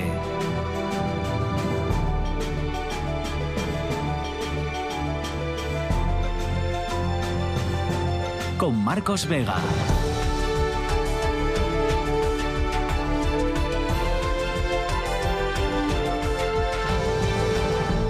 Estamos en mitad de la negociación presupuestaria. También hay negociación aquí en Asturias, no solo en Madrid, se están negociando y están echando humo los teléfonos. Aquí también se supone que se están negociando la que es, como saben, la ley más importante de- del curso, del año en, Asturias. Eh, lo último que hemos sabido hoy respecto a esa negociación presupuestaria, eh, los compañeros de RTPA, los compañeros de informativos, han dicho que Ciudadanos va a presentar enmiendas parciales que va a presentar muchas, cerca de un, centenar, pero mm, que no va a presentar una enmienda a la totalidad. Esto ya saben que puede decir que hay margen, digamos, para negociación o que se abre, ¿no? Para negociar el Partido Naranja. La, eh, en principio, principal esperanza para eh, ese voto que parece le falta, ¿no? Suponiendo ya el apoyo de Izquierda Unida, eh, la principal esperanza era Podemos, que en las últimas horas ha endurecido su posición sobre ese pacto presupuestario. De hecho, Daniel Ripa, su secretario general, Hoy mismo ha señalado que un posible acuerdo presupuestario con el PSOE está en manos del presidente del Principado, Adrián Barbón, ante la falta de avances en contactos entre ambas formaciones. Eh, Rafael Palacios eh, reclama que a los socialistas que respondan por ello si logran acordar las cuentas con la derecha. Y bueno, pues Podemos sigo desconfiando de ese acuerdo con Barbón, le insta al presidente del Principado a decidirse y decantarse. Y incluso Daniel Ripa ha su- sugerido, con bueno, un poco de mala leche, ¿no? Que la concesión de grupo a Izquierda Unida, Foro y Vox podría lograr un pacto sobre los presupuestos sin que, sin que PSOE, sin que el gobierno necesite el respaldo de Podemos, ¿no? Como diciendo, vete a buscarlos en otros sitios, eh, como Izquierda Unida, Foro o Vox. Y esa es la primera pregunta. ¿Pensáis que ese voto que falta puede estar o en Podemos, o en Ciudadanos, o en Foro? En Vox, evidentemente, supongo que no. ¿Qué supondría una enmienda a la totalidad de Podemos? Que creo que la decide dentro de dos días, que tiene el- el- la reunión para decidir si presenta enmienda a la totalidad o no. Y si hay riesgo de prórroga. Porque también sería ya el colmo, ¿no? Que con un voto que falta vayamos otra vez a prórroga. esperemos que no. Hombre, eh, podemos. Yo creo que está ahora en ese momento de tentación de querer obtener, eh, como que es una tentación en cualquier negociación, ¿no? De decir, a ver si vamos a perder de obtener algo que podríamos obtener si apretáramos un poco más. Pero claro, mm, creo que tiene que tener los pies en, en el- en la tierra y sobre todo decidir eh, incorporarse a la vida adulta política, porque Podemos eh, en Asturias ha tenido una trayectoria de partido adolescente, o sea, de decir no a todo. Solamente en la última, en, en los últimos presupuestos aceptó negociar y es que, sinceramente, yo creo que, este- que, que se queda sin argumentos ante su propio electorado y de hecho bajó de 9 a 4. Es decir, que ahora solamente tiene, tiene 4. Yo creo que le interesa eh, incorporarse a esta vida adulta políticamente y aceptar negociar y obtener cosas que, que la gente, que sus propios votantes puedan reconocer como positivas. Es decir, todo no, no puede pedir, no puede pedirle todo, no puede pedirlo todo. Pero yo creo que tiene que tener una, una postura mucho más abierta que le interesa, tener una postura mucho más abierta y desde luego esta salida de a ver si vais a pactar con la derecha, mm, a ver, ¿es el Partido Socialista un partido sospechoso eh, de entenderse muy bien con la derecha, si eh, incluso en- a nivel nacional va a haber un pacto, es decir, va a haber mm, aparentemente un gobierno de coalición. A estas alturas es que mm, yo creo que ya habría, pues eso, por su parte, que incorporarse a esa vida adulta política. Pienso que Adrián Barbón lo, lo dijo ya muy claramente hace unos días, ¿no? Dijo, bueno, eh, hay gente aquí que tiene la oportunidad de ser intrascendente o de, o de hacer algo, ¿no? Y realmente eso creo que es lo que pasa, porque con- con- está en una situación ideal para negociar, ¿no? Con un abanico de posibilidades en el que teniendo pues eh, todos los votos necesarios a falta de uno, eh, no tiene que hacer grandes cambios en ningún sentido y, no le va a, penalizar en la izquierda pues el dar unas concesiones a, a Ciudadanos o a Foro, bueno, en fin. Pues yo creo que está en una situación ideal para negociar, ¿no? Y mi muy amigo Rafa Palacios quizá está forzando un poquitín, ¿eh? y estando de acuerdo con él en muchas cosas, realmente yo creo que igual están jugando un poco de farol, porque es que si tensan demasiado la cuerda, probablemente lo que consigan es nada, claro.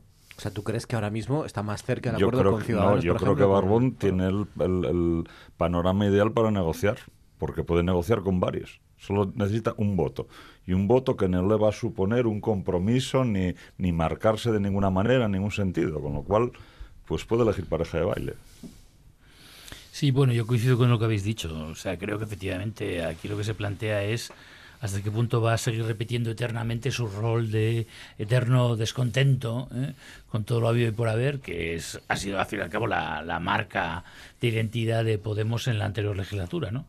Entonces, bueno, ahora efectivamente es un momento, yo creo que además lo tiene muy fácil, dado que efectivamente existe esa entente cordial a nivel estatal para obviamente aproximarse al Partido Socialista y, y, desde luego su electorado no entendería las razones por las cuales si es posible un pacto a nivel nacional no es posible un pacto a nivel regional no entonces desde esa perspectiva yo creo que bueno eh, es creo que un momento crítico porque obviamente los votantes lo sabrán valorar es verdad que no podrán esperar su voto hasta dentro de tres años al Claro. respecto pero sabrán valorar precisamente esta escasa actitud constructiva por parte de la formación de Podemos en relación con la posible aprobación de los presupuestos que Está claro, la prórroga presupuestaria, por poner ya en el caso límite, pues de luego menos servirá a los intereses sociales que supuestamente dice defender la formación morada, ¿no?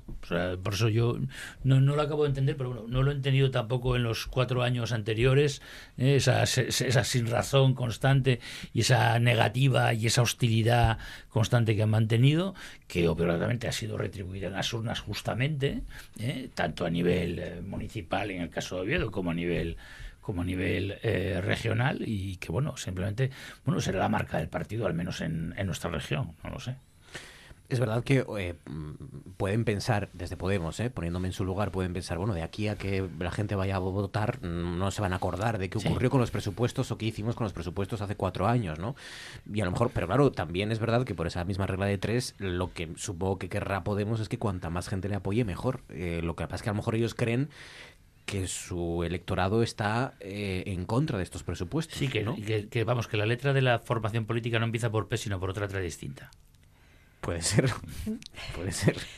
No son los presupuestos de Podemos, naturalmente, es lo que se suele decir, ¿no? Pero no me parece que en esos presupuestos haya planteamientos eh, que vayan totalmente en contra de, de Podemos. Es decir, que mm, yo pienso que se- yo no, yo no comprendería que no hubiera un acuerdo, sinceramente.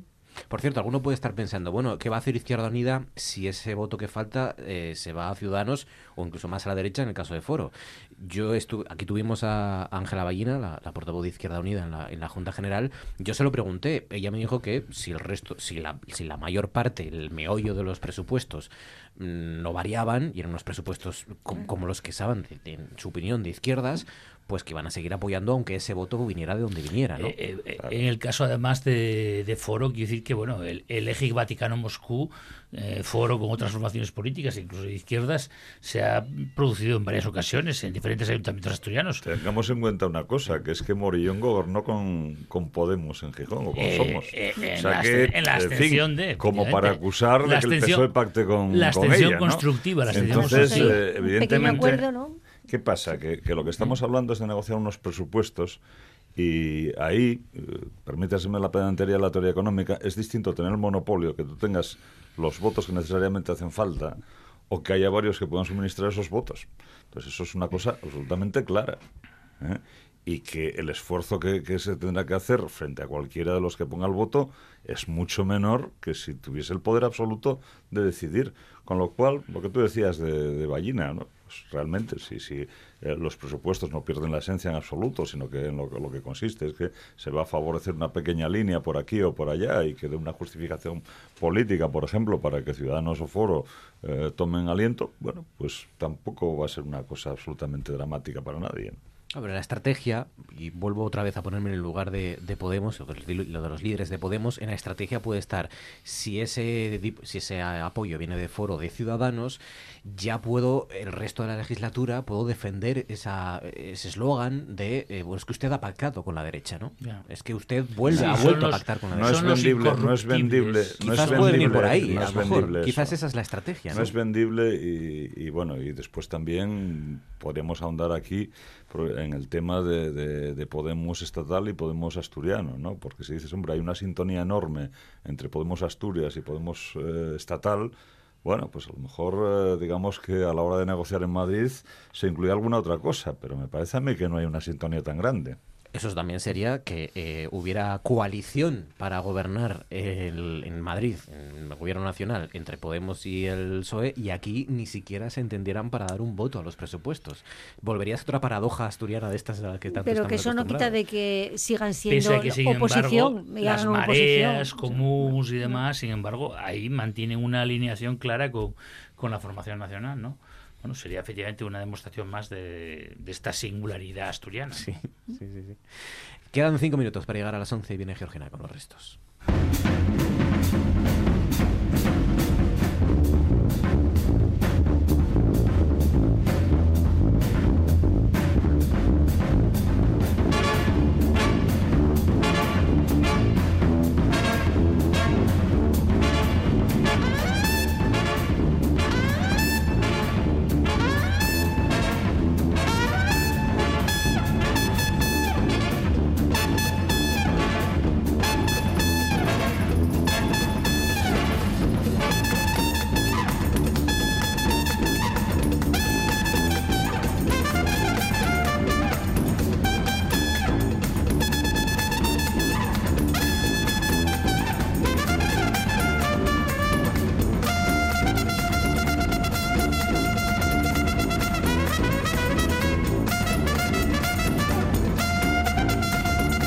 Georgina Fernández, buenas noches. Hola de nuevo. Llueve ahí fuera, hace frío, calor, Eh, a veces sí, a veces no. viento del sur.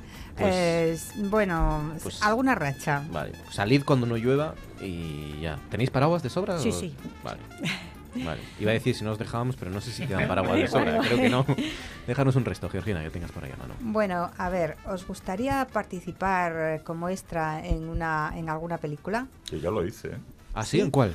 Puedo enseñar, pues en una que va a salir eh, sobre legionarios eh, inminentemente, ya os diré. Ojo. De Hollywood, ¿eh? con el protagonista de Vikingos, nada menos. Ay, Pero- Se filmó en sonido y os puedo enseñar las fotos ahí, vestido de ro- legionario romano. Y es una de las cosas que, bueno, siempre me gustó. Aprovechando que los de Carabanzos iban para allá, pues me apunté. Pero Alba, pero y ahí bueno. estuve. Y, y lo, lo dice así, como si Así, nada. así. El próximo máximo décimo meridio es... Efectivamente. Bueno, Oye, Somiedo ya fue referente en películas, ¿eh? En los Sí, años sí, 60 sí. ya se filmó una Somiedo. película en Somiedo, Sí, sí, sí, sí. sí. Sí, una sobre vida de en un pueblo asturiano. Sí, la montaña, también. la son- montaña rebelde de, Eh, Perdona, de perdona, cabezas. Aquí donde me veis, con esta juventud exultante, eh, yo estuve a las órdenes de Milos Forman. Qué ilusión, ¿no? En- no, en- de extra también. Un bocadillo nos daban. Bueno. para pasar frío en Los fantasmas de Goya en Salamanca. Ah. La película de Milos Forman con Rey. Javier Bardem. Y, y fue muy desagradable la experiencia, ¿eh? porque Sí. está muy mal pagado lo, de ser extra. Está muy mal pagado y a nosotros ni, ni nos disfrazaron siquiera, ¿no? Eh, a algunos incluso les hacían la tonsura porque tenían que ir de... Y yo dije, no, no, mira, por eso yo por el bocadillo no, Tanto me, ni tanto. no me corto el pelo. Eh, oye, muy bien, ¿eh? La- ¿cuál, ¿Cuál eres tú de los...? Ahí estamos. Ah, el de la izquierda, el de la izquierda. ¿Qué eres? Porque son de estos que van como... No, no, soy legionario. Ahí Legionario. estamos matando a un pobre hombre. Pero bueno, en fin, esperemos que no nos condenen. Bueno, pues esto es porque eh, se Yo, bueno, te busca. iba a decir, intervine en un documental en Palestina, ¿eh? Bueno, ¿De vamos. extra también? No, pero tú como en calidad de experto Sí, bueno, en estas sí, pero bueno, cosas. aparecía en el fondo de... Ah, no, pero eso, no, bueno, no es ficción, eso es realidad. Bueno, pues es que, eh, a ver, yo creo que no encajáis, pero no lo sé. Se busca gente arrugada, sin dientes y muy peluda para la serie del Señor de los Anillos. Lo publica el Wall Street Journal. Los responsables del casting están buscando personas muy, muy peludas, con muchas arrugas, por favor, y tampoco viene mal si te faltan dientes. Bueno, si lo hubieras dicho, entonces ya no nos apuntamos. que tú ac- pensaste, pensaste en nosotros.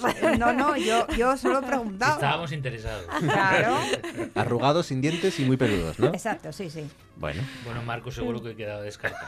yo sí, eh, pero se me está ocurriendo de alguno. contarnos la tonsura... Claro, no. claro, no, no, por ahí no paso. Eh, oye, das el pego, ¿eh? Tengo aquí la foto, eh, una imagen frontal ahora, eh, vamos, pero tal cual, ¿eh? Te encuentras, a- te cruzas, que eres un, salsa, sí, un sí. galo y te cruzas contigo y echas a correr, sí, sí, sí, con el pilum. Pasa que eso no es por fastidiar, pero va a depender todo el montaje. Hombre, no, no, yo soy Claro. consciente de que no voy a cobrar mucho por los segundos de actuación. Diego Asenjo, buenas noches. Buenas noches, Marcos. ¿Tú has sido extra en alguna película? ¿O has- No he sido extra en ninguna, pero estoy emocionado porque mañana voy a ver la última de Star Wars. Ya tengo la entrada y, Venga, y para hombre. allá voy. ¿Pero ya se estrena ya? Pero Eh, mañana es el maratón, hay maratón en algunos cines con las tres últimas películas. Entonces, para ahí, para ahí voy. Ojo, ¿eh? Ojo, las tres eh, últimas seguidas. Espero que, la, espera que la ulti- espero que la última sea buena, porque tragarte las dos, la 7 y la 8... Ya sabes que no me gusta ninguna de ellas, o sea que voy casi como un masoquista para, para sufrir allí un poco. Claro, claro, claro. Eh, pues espero que la última esté, esté bien. Eh, No sé, las críticas ya están ahí no poniéndola demasiado demasiado bien, ¿no? son, entonces, asustado. 3x3 son 9 horas de cine. Yo creo que no llegan a las tres horas cada una de ellas, dos horas y media, bueno, siete, siete- entre siete y ocho horas será, imagino. Nah, Bueno. poco. Sí. Nada, una tarde tonta, ¿no? En- Llevarás para comer, llevarás para beber, llevarás para... Llevarás una, Eh, una bacenilla Bueno, casi como los de Tsunami Democratic. también. llevarás pelotas amarillas o algo así. No, co- cogeré palomitas sin parar, estaré todo el rato atiborrándome de ellas para olvidar lo que había en pantalla. Escucha, ¿vas a ir disfrazado? No, yo nunca me disfrazo. Ah, vale. Nunca me disfrazo. Voy por dentro, voy disfrazado en mi corazón. Ah, Soy un qué Jedi. bonito, qué bonito, claro que sí. Bueno, ¿tienes converso esta noche? Tengo converso en, Con en título. fiestas. En fiestas, en fiestas con Diego Asenjo. Adelante, Diego, cuando quieras. Las luces navideñas encendidas se balancean entre viento y lluvia sobre las cabezas. Una extensa comitiva de bufandas busca un año más papel de regalo, langostinos sin cabeza y turrones blandos. Suenan villancicos en bucle, en una emisión de 24 horas en la radio, y el azúcar en las venas forma una densa capa de empalagos. Se partirán el colmillo mordiendo el turrón los negociadores que van de silla en silla, queriendo envolver un pacto, mientras otros solo miran desde el sillón, sonriendo entre dientes, ansiando ver arder los adornos pendidos del árbol. Se van acumulando en las minas cerradas sacos y sacos de carbón, como amenaza temprana de Noche de Reyes, para posar en los escaños de quienes nos dejen de nuevo sin presupuestos asturianos.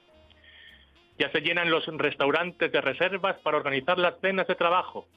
Algún alcalde propone que pague también la empresa la fartura de los allegados.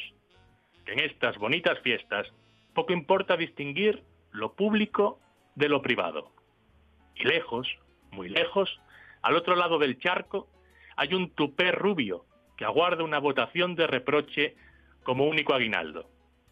Quienes quieran gritar gol subidos a la ola de un tsunami tendrán que esperar al clásico de otro año.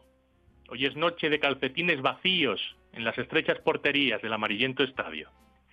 Quedarán sin recoger las postales navideñas enviadas por fans del rock y de la canción de autor a la dirección itinerante de los escenarios.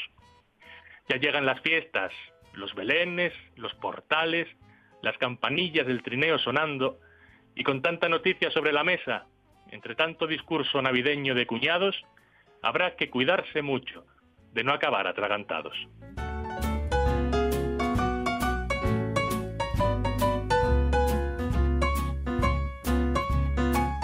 Fiestas con Diego Asenjo. Pues nada, el- la semana que viene te pregunto entonces tu, tu crítica. Bueno, la semana que viene o cuando cuadre, porque la semana que viene es eh, 25, es Navidad.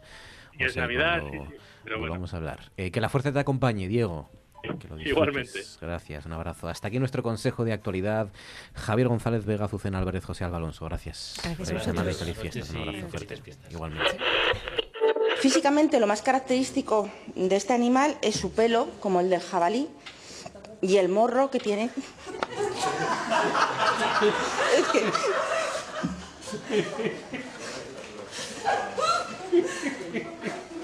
Perdón, el morro que tiene. No el consejero, el, el, el, el cerdolí. Bueno, voy a dejar la descripción física. Pero bueno, es así. Tiene el morro como más parecido a los cerdos. Y, y puede llegar a 100 kilos, con lo cual es un problema de este animal.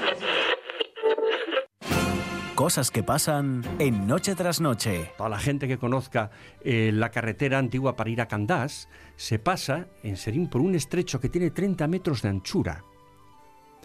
Y dentro, fíjate que Jovellanos en el siglo- XVIII todavía hablaba del estero de Beriña. O sea, aquello era como la ría de Villaviciosa, con una entrada angosta. Siente una ballena y tú pones una, una red, La ¿qué pasa con la ballena? perfecta. Es cuestión de tiempo. Sí. Entonces, esa, esa, esa idea mía eh, hace, refuerza, no está dicho en el trabajo, esto será tema para, para el futuro seguramente, refuerza la idea de que no era casual que hubiera aparecido una ballena, que se hubieran tomado la molestia de matarla probablemente y desde luego se tomaron la molestia de subirla a 110 metros de altitud que tiene la rasa costera Claro. donde, esa, eh, donde esa escápula fue encontrada. Qué cosa más bonita, Carlos. Lo tiene todo.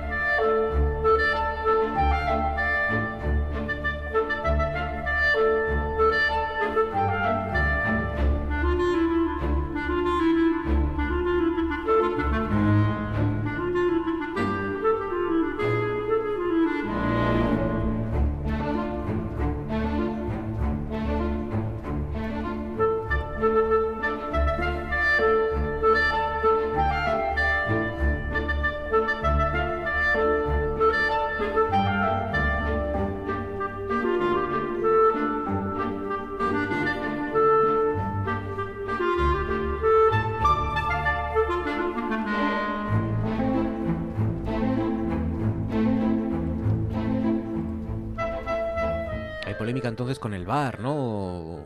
Que no hubo bar, pero tiene que haber visto, haber habido bar. Esto Es no- que a mí me hablas de bar y yo pienso en el bar con B. Somos muy. Somos... Yo soy de bar con B, En no este, bar programa, con V. en este programa también vamos contracorriente en eso, que somos muy poco futboleros.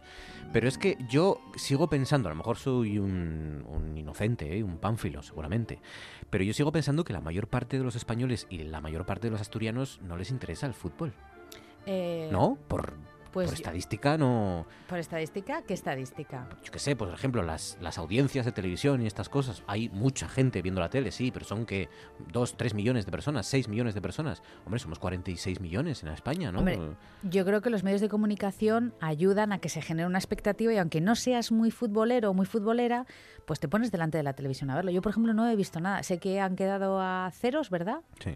Porque me saltan las alertas de las radios y de mm, medios de, de comunicación que tengo activados, pero vamos, no, no he visto nada, vamos, porque tampoco, ojo, pero que no lo he visto y tampoco lo desprecio. ¿eh? Yo siempre recuerdo a Gustavo Bueno en cuarto de la, en cuarto de, de carrera cuando nos llegó y nos dijo, ¿qué opinan ustedes del fútbol? Y todos nos pusimos muy divinos en clase, bueno, todos, éramos 10, ¿eh? El opio del Tampoco- pueblo. Y dijimos, nos reímos así, el fútbol, el fútbol es para mentes débiles, el fútbol es...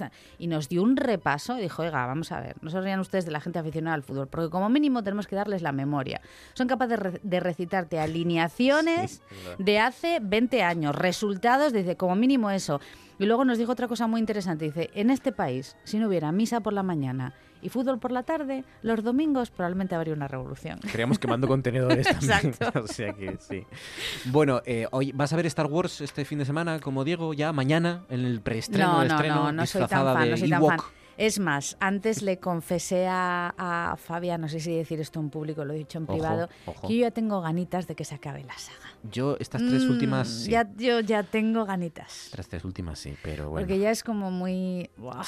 ya, ya cansan un Venga, poco. ya. Y yo creo que, por ejemplo, y aquí ya saben que somos feministas y mm, estamos contra el cambio climático y a favor del medio ambiente y todas estas cosas, pero esto de que Star Wars se anuncie, Disney anuncie en España Sí, que. Star Wars es especialmente recomendada para el fomento de la igualdad de género, pues, oye, pues, pues, pues mira, ¿qué quieres que te diga?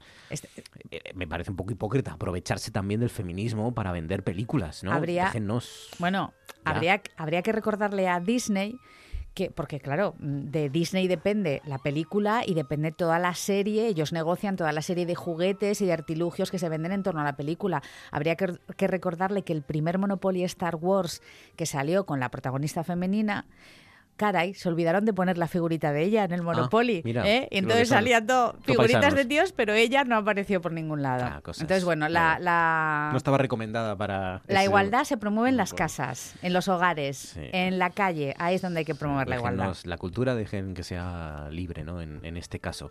Bueno, eh, quedamos pendientes de hablar de filosofía medioambiental. Eso es. Recuerden que no era filosofía de la naturaleza.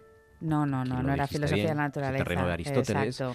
Y, y hablamos también de ecofeminismo. Nos han- dijiste que íbamos a hablar de ecofeminismo, hablando Nos- de feminismo. claro, nos quedaban, definimos un poco lo que era la filosofía medioambiental, que era un totum revolutum, y lo vuelvo a leer. Este campo hoy eh, caract- se caracteriza por una notable diversidad de enfoques. O sea, es que ya se define así, cuando algo se define como nos caracterizamos por una notable diversidad de enfoques. Ostras, es que no tenemos muy claro lo que somos, ¿no? Tenemos que coger un poquito uno, de aquí, un poquito de allí. Enfoques estilísticos, enfoques filosóficos, enfoques culturales, eh, enfoques medioambientales, enfoques de reflexiones personales, poéticas, incluso se habla de la poesía. Entonces dices tú, uh, ¿eh? a mí se me pusieron. Yo, según iba leyendo esto, los pelos se me iban poniendo como escarpias. Pero mira, cogiendo un poco lo que andabas, lo que mm, decías antes de películas, que se anunciaba ya como una película que fomentaba la igualdad entre sexos. No entre géneros, las personas no tienen género, los gé- género tienen las palabras, me voy a poner aquí un poco pija, las personas tenemos sexo, sexo masculino, sexo femenino, no me hagas el chiste, que todo el mundo me hace, bueno, hay gente que no tiene sexo. Bueno, bien, esto lo vamos a, lo vamos a obviar. Em, Fíjate lo que me encontré. Me, me encontré el otro día viendo cazafantasmas o reviendo cazafantasmas. ¿La uno o la dos? La 1, la 1, por supuesto. Bien, Bueno, y la 2 soy muy fan también, ¿eh? que quede perfectamente claro. Eh, pero volviendo a ver, no sé, por no sé qué vez, cazafantasmas, dije, ostras, lo que vamos a escuchar ahora ya no se puede dar en una película de, de esta época. Mira. Cazafantasmas, ¿qué quiere? ¿Puedo servirle en algo? Soy Walter Penn. Represento a la Agencia para la Protección del Medio Ambiente, tercer distrito. Estupendo. ¿Qué tal por el distrito? ¿Es usted Peter Beckman? Sí, soy el doctor Berman. Exactamente. ¿Qué clase de doctor es? Esto es un diálogo que tiene el protagonista, Peter Beckman, que es doctor en psicología y parapsicología, con el malo de la película, que es precisamente el que defiende el medio ambiente. Que les boicotea. ¿eh? Fuman todos como Claro. locos, por cierto, los buenos fuman todos como locos y el, el- bueno, no es el malo, pero es el personaje incómodo, le coges manía, es que ya tiene aspecto de coger la manía. Es un tío que les, que les hace Los muchas encerrar en la cárcel, claro. Exacto, les quiere cerrar el chiringuito y es el inspector de medio ambiente. Esto hoy en día es metafísicamente imposible, que Es en una película te aparezca que el malo sea el tío que defiende el medio ambiente. Entonces, bueno, que nos demos cuenta cómo cambian las referencias, que no hay referencias universales y mucho menos intemporales, ¿vale? Bueno, vamos con la ecología profunda, que eran los dos ejemplos que poníamos de filosofía medioambiental. La ecología eh, profunda es un concepto creado por un filósofo noruego llamado Arne Naes, que nació en 1912 y como podéis imaginar, habiendo nacido en 1912, ya fallecido el señor. Ahora, que falleció en 2009, ¿eh? que tuvo una vida Bien, larga. Bien por Arne.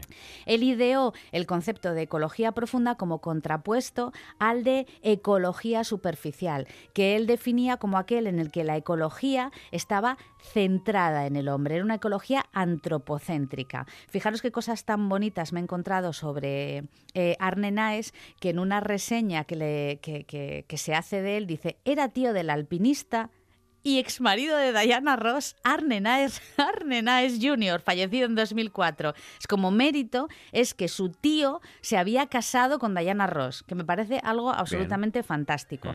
Bueno, eh, la filosofía, digamos que la, la ecología profunda se desarrolla en la década de los 70 y es, cito textualmente, una filosofía holista de armonía con la naturaleza sostenida por una conciencia ecológica y dirigida hacia la autorrealización.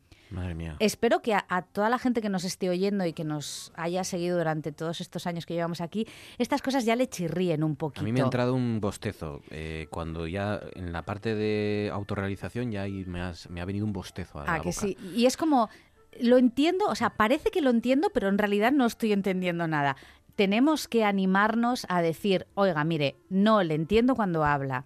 Estas cosas tenemos que animarlas a decirlas. No nos tiene que dar ningún reparo porque muchas de las cosas que oímos, y sobre todo en el campo de la filosofía, pero extendámoslos a la política, a la historia, a lo que ustedes quieran, eh, no se entienden. Vamos a dejarnos de las palabras bonitas, las palabras tienen que tener sentido. Bueno, el primer punto destacado de Naes es, cito textualmente también, el valor inherente de cada ser, de cada paisaje y de cada ecosistema. Él dice, independientemente de su utilidad. Y aquí esto es muy bonito porque entran en concepto, entran en conflicto dos valor, do- dos conceptos que desde mi punto de vista no lo tienen, que es el valor y la utilidad. Todo aquello que es valioso es útil de alguna manera, porque si no, no sería valioso. Lo valioso por, per se no existe, es decir, es valioso en tanto que tiene una utilidad, que puede no ser una utilidad material, puede ser una utilidad eh, espiritual, pues porque me como el- reconforta. como el oro. Efectivamente, no tiene por qué ser una utilidad eh, material, económica, puede ser una utilidad espiritual, vamos a llamarlo así, es decir, que me hace sentir bien, que me reconforta, que me extasía. Valor yo sé. sentimental. Para, sí, Sí, para la gente que tenga sentimientos como tú, gente como tú, pues lo podrás explicar mucho mejor que yo. Los, flo- los flojitos. Los flojitos como tú lo podrán explicar mejor que yo. Y luego otro de los puntos interesantes de, esta, de este movimiento es que sostiene que todo está interconectado. Es decir, es la cosita esta de si matas la hormiguita en la India, mm, vas a jorobar a la gente en Wisconsin. El efecto ¿eh? mariposa. Pues a lo mejor no. ¿Mm? Evidentemente hay ciertas cosas que tienen consecuencias, pero no todo está conectado con todo, porque como decía Gustavo Bueno, si no, no entenderíamos nada. ¿Mm? Eh, eh, Arnena estuvo también sus momentos muy on fire, voy a utilizar la expresión anglosajona porque me gusta mucho, porque en un momento dijo, a ver, ¿cuál es el mayor problema que tenemos ahora con respecto al medio ambiente? La gente. A ver, básicamente es la gente. Entonces, a lo mejor tenemos una superpoblación Claro. y a lo mejor nos sobramos unos poquitos, o sobran, ¿eh? Ese Eh, es mi Arne. Dijo, a lo mejor sobra la gente un poquito. Entonces la gente le dijo, pero animal, ¿qué estás diciendo? Arne, tío, que no, pero que- Arne, ¿qué pasa? ¿qué estás diciendo? gente ¿Eh? no es mal. Implementó la solución tipo Thanos. Ah. Es Thanos, ¿eh?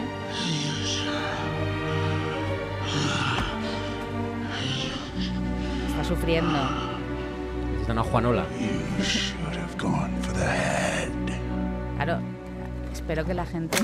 ¿Ves? El chasquido de los dedos. Espero que la gente sepa de lo que estoy hablando. Esto es de Marvel. Esto es de Marvel y Thanos. Y quien no haya visto las películas ya, pues que se fastidie porque lo voy a decir o que se tape los oídos 10 segundos. Se cuenta hasta 10 en voz alta con los, con los dedos en, los, en las orejas. Eh, Thanos eh, se quiere cargar a la mitad de la población y lo hace con un chasquido, ¿no? Y con el guantelete del universo. Entonces dices, hombre, pero Arne, no digas estas barbaridades. Entonces él dijo, no, a ver, no, no, no, yo no estoy diciendo... A ver, digo que sobra gente, pero tampoco digo que, la, que haya que matarla. Dijimos, ah, bueno, nos dejas más tranquilo, Arne. Y no sé si me da tiempo al- para hablar del ecoecologismo, del ecofeminismo. Bueno, el ecofeminismo es un movimiento feminista que yo cada vez soy más partidaria de no referirme al feminismo en singular para hablar del conjunto de movimientos dentro del de, de- esta, de la igualdad, sino los feminismos, porque cre- creo que cada vez es más claro. Un día tenemos que hablar de largo y tendido esto de los feminismos. Bueno, el ecofeminismo nace en los años 70, lo apoda una francesa que se llama François Dubon. Me da mucho coraje decir cosas en francés, porque no sé francés, ¿eh? No, que- un saludo a todos los franceses que nos estén escuchando. Eh, lo, ideó en 1974 y el ecofeminismo es fascinante porque lo que hace es una equiparación de los modelos de sometimiento de las mujeres en las sociedades patriarcales, atención, con los modelos de sometimiento de la naturaleza en las sociedades capitalistas. Es decir, hay una relación esencial, inherente, entre el sometimiento de las mujeres y el sometimiento de la naturaleza. Y hay un feminismo, un ecofeminismo esencial, que llaman así, que da un paso más allá. Y lo que te dice es que las mujeres por naturaleza, eh, sobre todo por la capacidad reproductora que tenemos, estamos más ligadas con la naturaleza. Y entonces tenemos ahí una... Sí, sí, está Marcos poniendo caras, sé que esto es radio, está Marcos Vega Estoy- poniendo estoy caras. intentando seguir, ¿eh? me está costando, pero estoy, estoy No, no, es que es todo increíble. Sí, o sea, es todo O sea, hay absoluto. varios ecofeminismos también, hay corrientes ecofeministas. Claro, luego hay, hay otra corriente que dice, bueno, a ver, esto de la maternidad a lo mejor no lo tenemos que seguir así, pero bueno, aún así siguen manteniendo que se pueden establecer eh, modelos de igualdad entre la forma en que las mujeres hemos sido sometidas a lo largo de la historia y la forma en que la naturaleza ha sido sometida a lo largo de la historia. Y en tanto que tanto naturaleza como mujeres nos hemos visto esclavizadas, en ese sentido, pues nos entendemos las unas a la otra y entonces, pues, ala, venga, todo para adelante, ecofeminismo. ¿Mm? Todo muy, ¿cómo era? Muy holístico y muy armónico con la naturaleza, muy- ecológico y autorrealizable. To- sí, todo muy espeso. Oye, pero espera, que luego la gente se lo pasa de maravilla, ¿Sabes ¿eh? es? ya verás. Sí. Escucha. Córdoba, Hey, San mira. Juan, el agua. No, no, no, no, no se vende. Santa Cruz, Argentina. Argentina. No queremos uranio, plutonio, cianuro, contaminación radioactiva, cáncer. cáncer. Urgente lo importante, ley nacional, prohibiendo megaminería, prohibiendo megaminería. Basta ya. La vida es nuestro Ah, derecho. me suena bien, esto me gusta. ¿Te gusta? Sí, sí, sí, sí, sí. es una canción que es una canción ecologista en la que participan un montón de cantantes argentinos, aunque este lo traje en homenaje a ti, porque este señor es locutor de radio. Ah, ya decía yo que Eh, tenía una que buena te voz. gustaba por eso. ¿Sabes la conclusión que saco yo de todo esto? A ver. Que en cuanto llegue a casa me voy a poner cazafantasmas. que mola, ¿eh? La 1 y la 2. Sharon Calderón, gracias. A Un vosotros. placer, Un abrazo.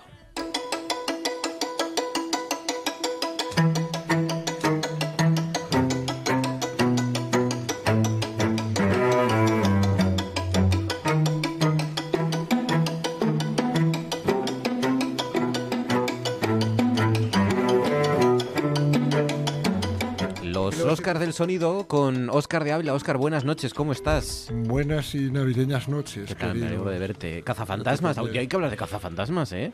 Bueno, Madre sí. mía, es que me, me están Una entrando película que nos atañe como generación. que Bueno, es de los 80. 80, o por ahí, 90, ¿no? 80, La primera. 80 y ¿Sabes que se muchos. está haciendo un remake Sí. con el reparto original? Se hizo un remake con, con mujeres. Mujeres. eh, y, ahora, no la se- vi. y ahora se está haciendo, yo tampoco, y se está haciendo un remake con los que quedan, los que porque no sobrevivieron todos, alguno ha muerto. Claro, ¿no? yo lo estaba comentando antes con el técnico que no sabía si está el reparto original, ¿no?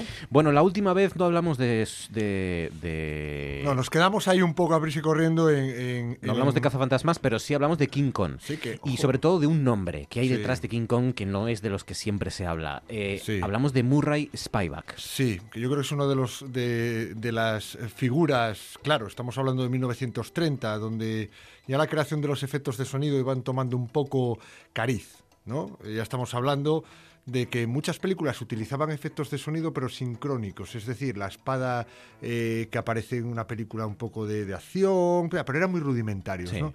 Pero el efecto de sonido per se, el efecto de sonido diseñado, ¿vale? Aparece en esta película que vamos a tratar ahora, King Kong, eh, cuyo diseñador de sonido, eh, ya de la época, aunque no aparecían créditos de la película, era todo un personaje que se llamaba Murray Spivak, ¿no? Que nacido en Rusia, pero bueno, desde muy jovencito afincado en Estados Unidos, ¿no? Aparte ha sido uno de los grandes percusionistas de, de la historia de Estados Unidos. un baterista. Un baterista reconocido, tiene un método de creación de, de- de educación, educativo para batería muy reconocido y está en el Salón de la Fama. Lo que pasa que el sonido para cine, sobre todo en, en los estudios RKO, que fue donde empezó, se cruzó en su vida y no pudo desarrollar ampliamente toda esa faceta eh, musical, ¿no?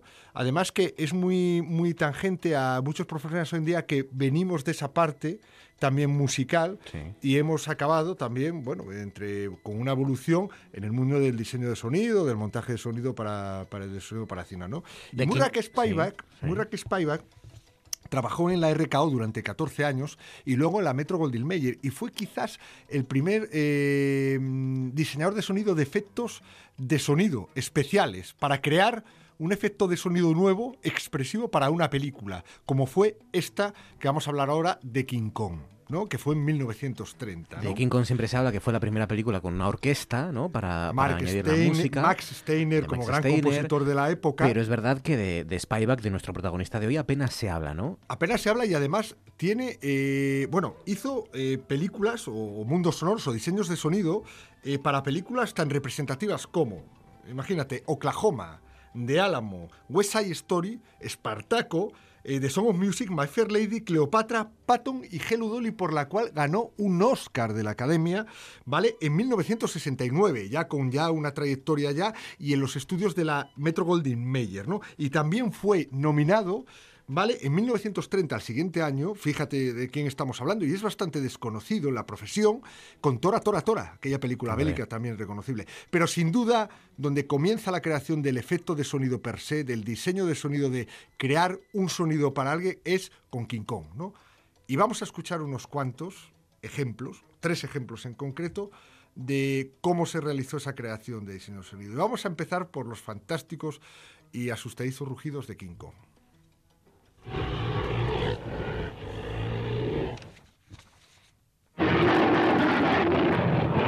Que Impresionan, ¿eh? impresionan, ¿eh? Recuerden, La 1933. época 33, perdón. 1933. Vamos, ¿qué tal? Bueno. Y, y, claro, muchos de nuestros oyentes pensaban, bueno, pues esto... Ha grabado no, un león, una- no, sí, un no, tigre, o- no, ya no es grabar eso, no, sino, bueno, grabaron ahí un animal tal, no. No, eh, la técnica utilizada, que es una técnica todavía es vigente y que la utilizamos a veces, sobre todo en diversas criaturas eh, que necesitas darles un sonido expresivo para que sean eh, más asustadizos o infundan más terror, etcétera, es cogiendo o recopilando varias grabaciones de animales y jugando con, con ellos sonoramente, manipulándolos sonoramente. ¿no? En, este, es- en este caso, Spyback se fue al Zoo de Los Ángeles y registró de una manera autónoma eh, los rugidos de un león y un tigre, que son do- dos de los animales salvajes que más están presentes a la hora de crear nuevos sonidos para criaturas como los orcos del Señor de los Anillos, como muchas criaturas que pretenden tal. ¿no? En base a las grabaciones que hizo de, de un león y un tigre, lo que hizo fue manipularlos. ¿Y manipularlos cómo? Como habitualmente hacemos, modificando las velocidades, ralentizándolos, haciéndolos más lentos, imagínate el rugido del tigre, ¿no? Y eso combinándolo con un rugido de un león, cambiándole el tono, haciéndolo más grave y estirándolo, ¿no? Uniendo los dos y ralentizando las velocidades o invirtiéndolas, sale estos rugidos temerosos. Eh, imagínate. King Kong, claro. esto- Pero es que esto en el 33, hoy en día, con todos los adelantos tecnológicos que podemos grabar hasta con el teléfono, esto meterlo en un ordenador y hacer simulaciones de todo tipo, crear nuevos sonidos, pero aquello en el 33 No era fácil. no No era, fácil, nada fácil. nada. Y es un tipo que no salía en los créditos de la película. Madre mía. No tenía ningún crédito en sonido. Sabes que salía el compositor musical, en este caso Steiner, ¿no? que además era una película que tenía una fuerte, ca- eh, un fuerte componente musical. Salían las actrices, los productores, etcétera, pero no salió registrado en ningún crédito que hiciese referencia al sonido. Otro efecto de sonido que creó Spyback es proceso para, para la película. Y son los gestos de cariño o de amor que le profesaba King Kong en algunas secuencias eh, cuando estaba con, con Faye eh, W. Ray, ¿no? que es la, actriz Anne Darrow, ¿no? en el papel que hace de... de chica de como de King chica Kong, que sí. viaja a la isla para, para tal, ¿no? Entonces, vamos a escucharlo, vamos a escuchar estas especie de onomatopeyas de estos gestos expresivos. Está mezclado con música, aquí ya no son solos.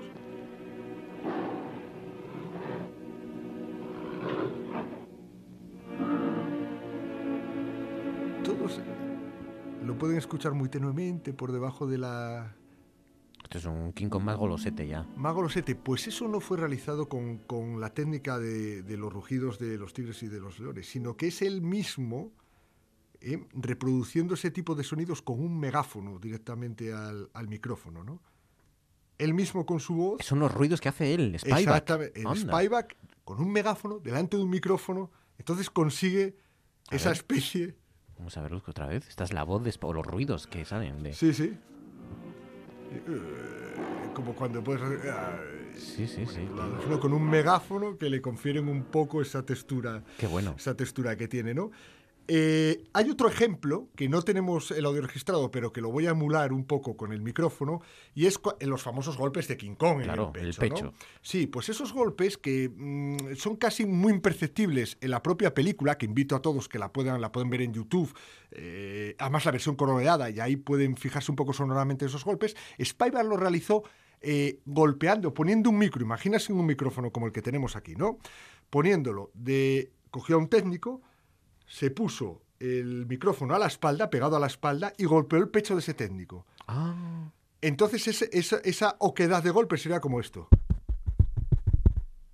¿Te imaginas? Como esto, pero con el micro. Entonces, al tener Claro, el micro claro. pegado a la espalda y tú darte los golpes en el pecho, imaginaros esto, pero mucho más grande y amplificado. Claro, claro, ¿no? claro. Esos son los golpes de King Kong cuando se, no se sonaba a pecho aquello, claro. Sí, bom, bom, bom, por Claro, decirlo claro, de alguna manera. Pero para mí el gran momento de King Kong sonoramente y expresivamente que es fantástico, y además es que, imagínate para un tío como Max Steiner, rápidamente, es la pelea entre el tiranosaurio Rex y King Kong, la famosa pelea entre los dos, ¿no?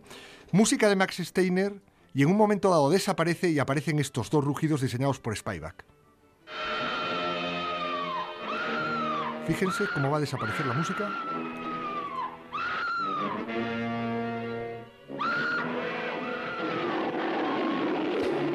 Los rugidos de eh, King Kong, eh, Murray Spyback. Como siempre, nuestro Oscar de sonido, Oscar de Ávila. Gracias. Y feliz Navidad a todos los oyentes. Feliz ¿eh? Navidad. Un placer. Gracias Mañana les esperamos a la misma hora. Hasta entonces.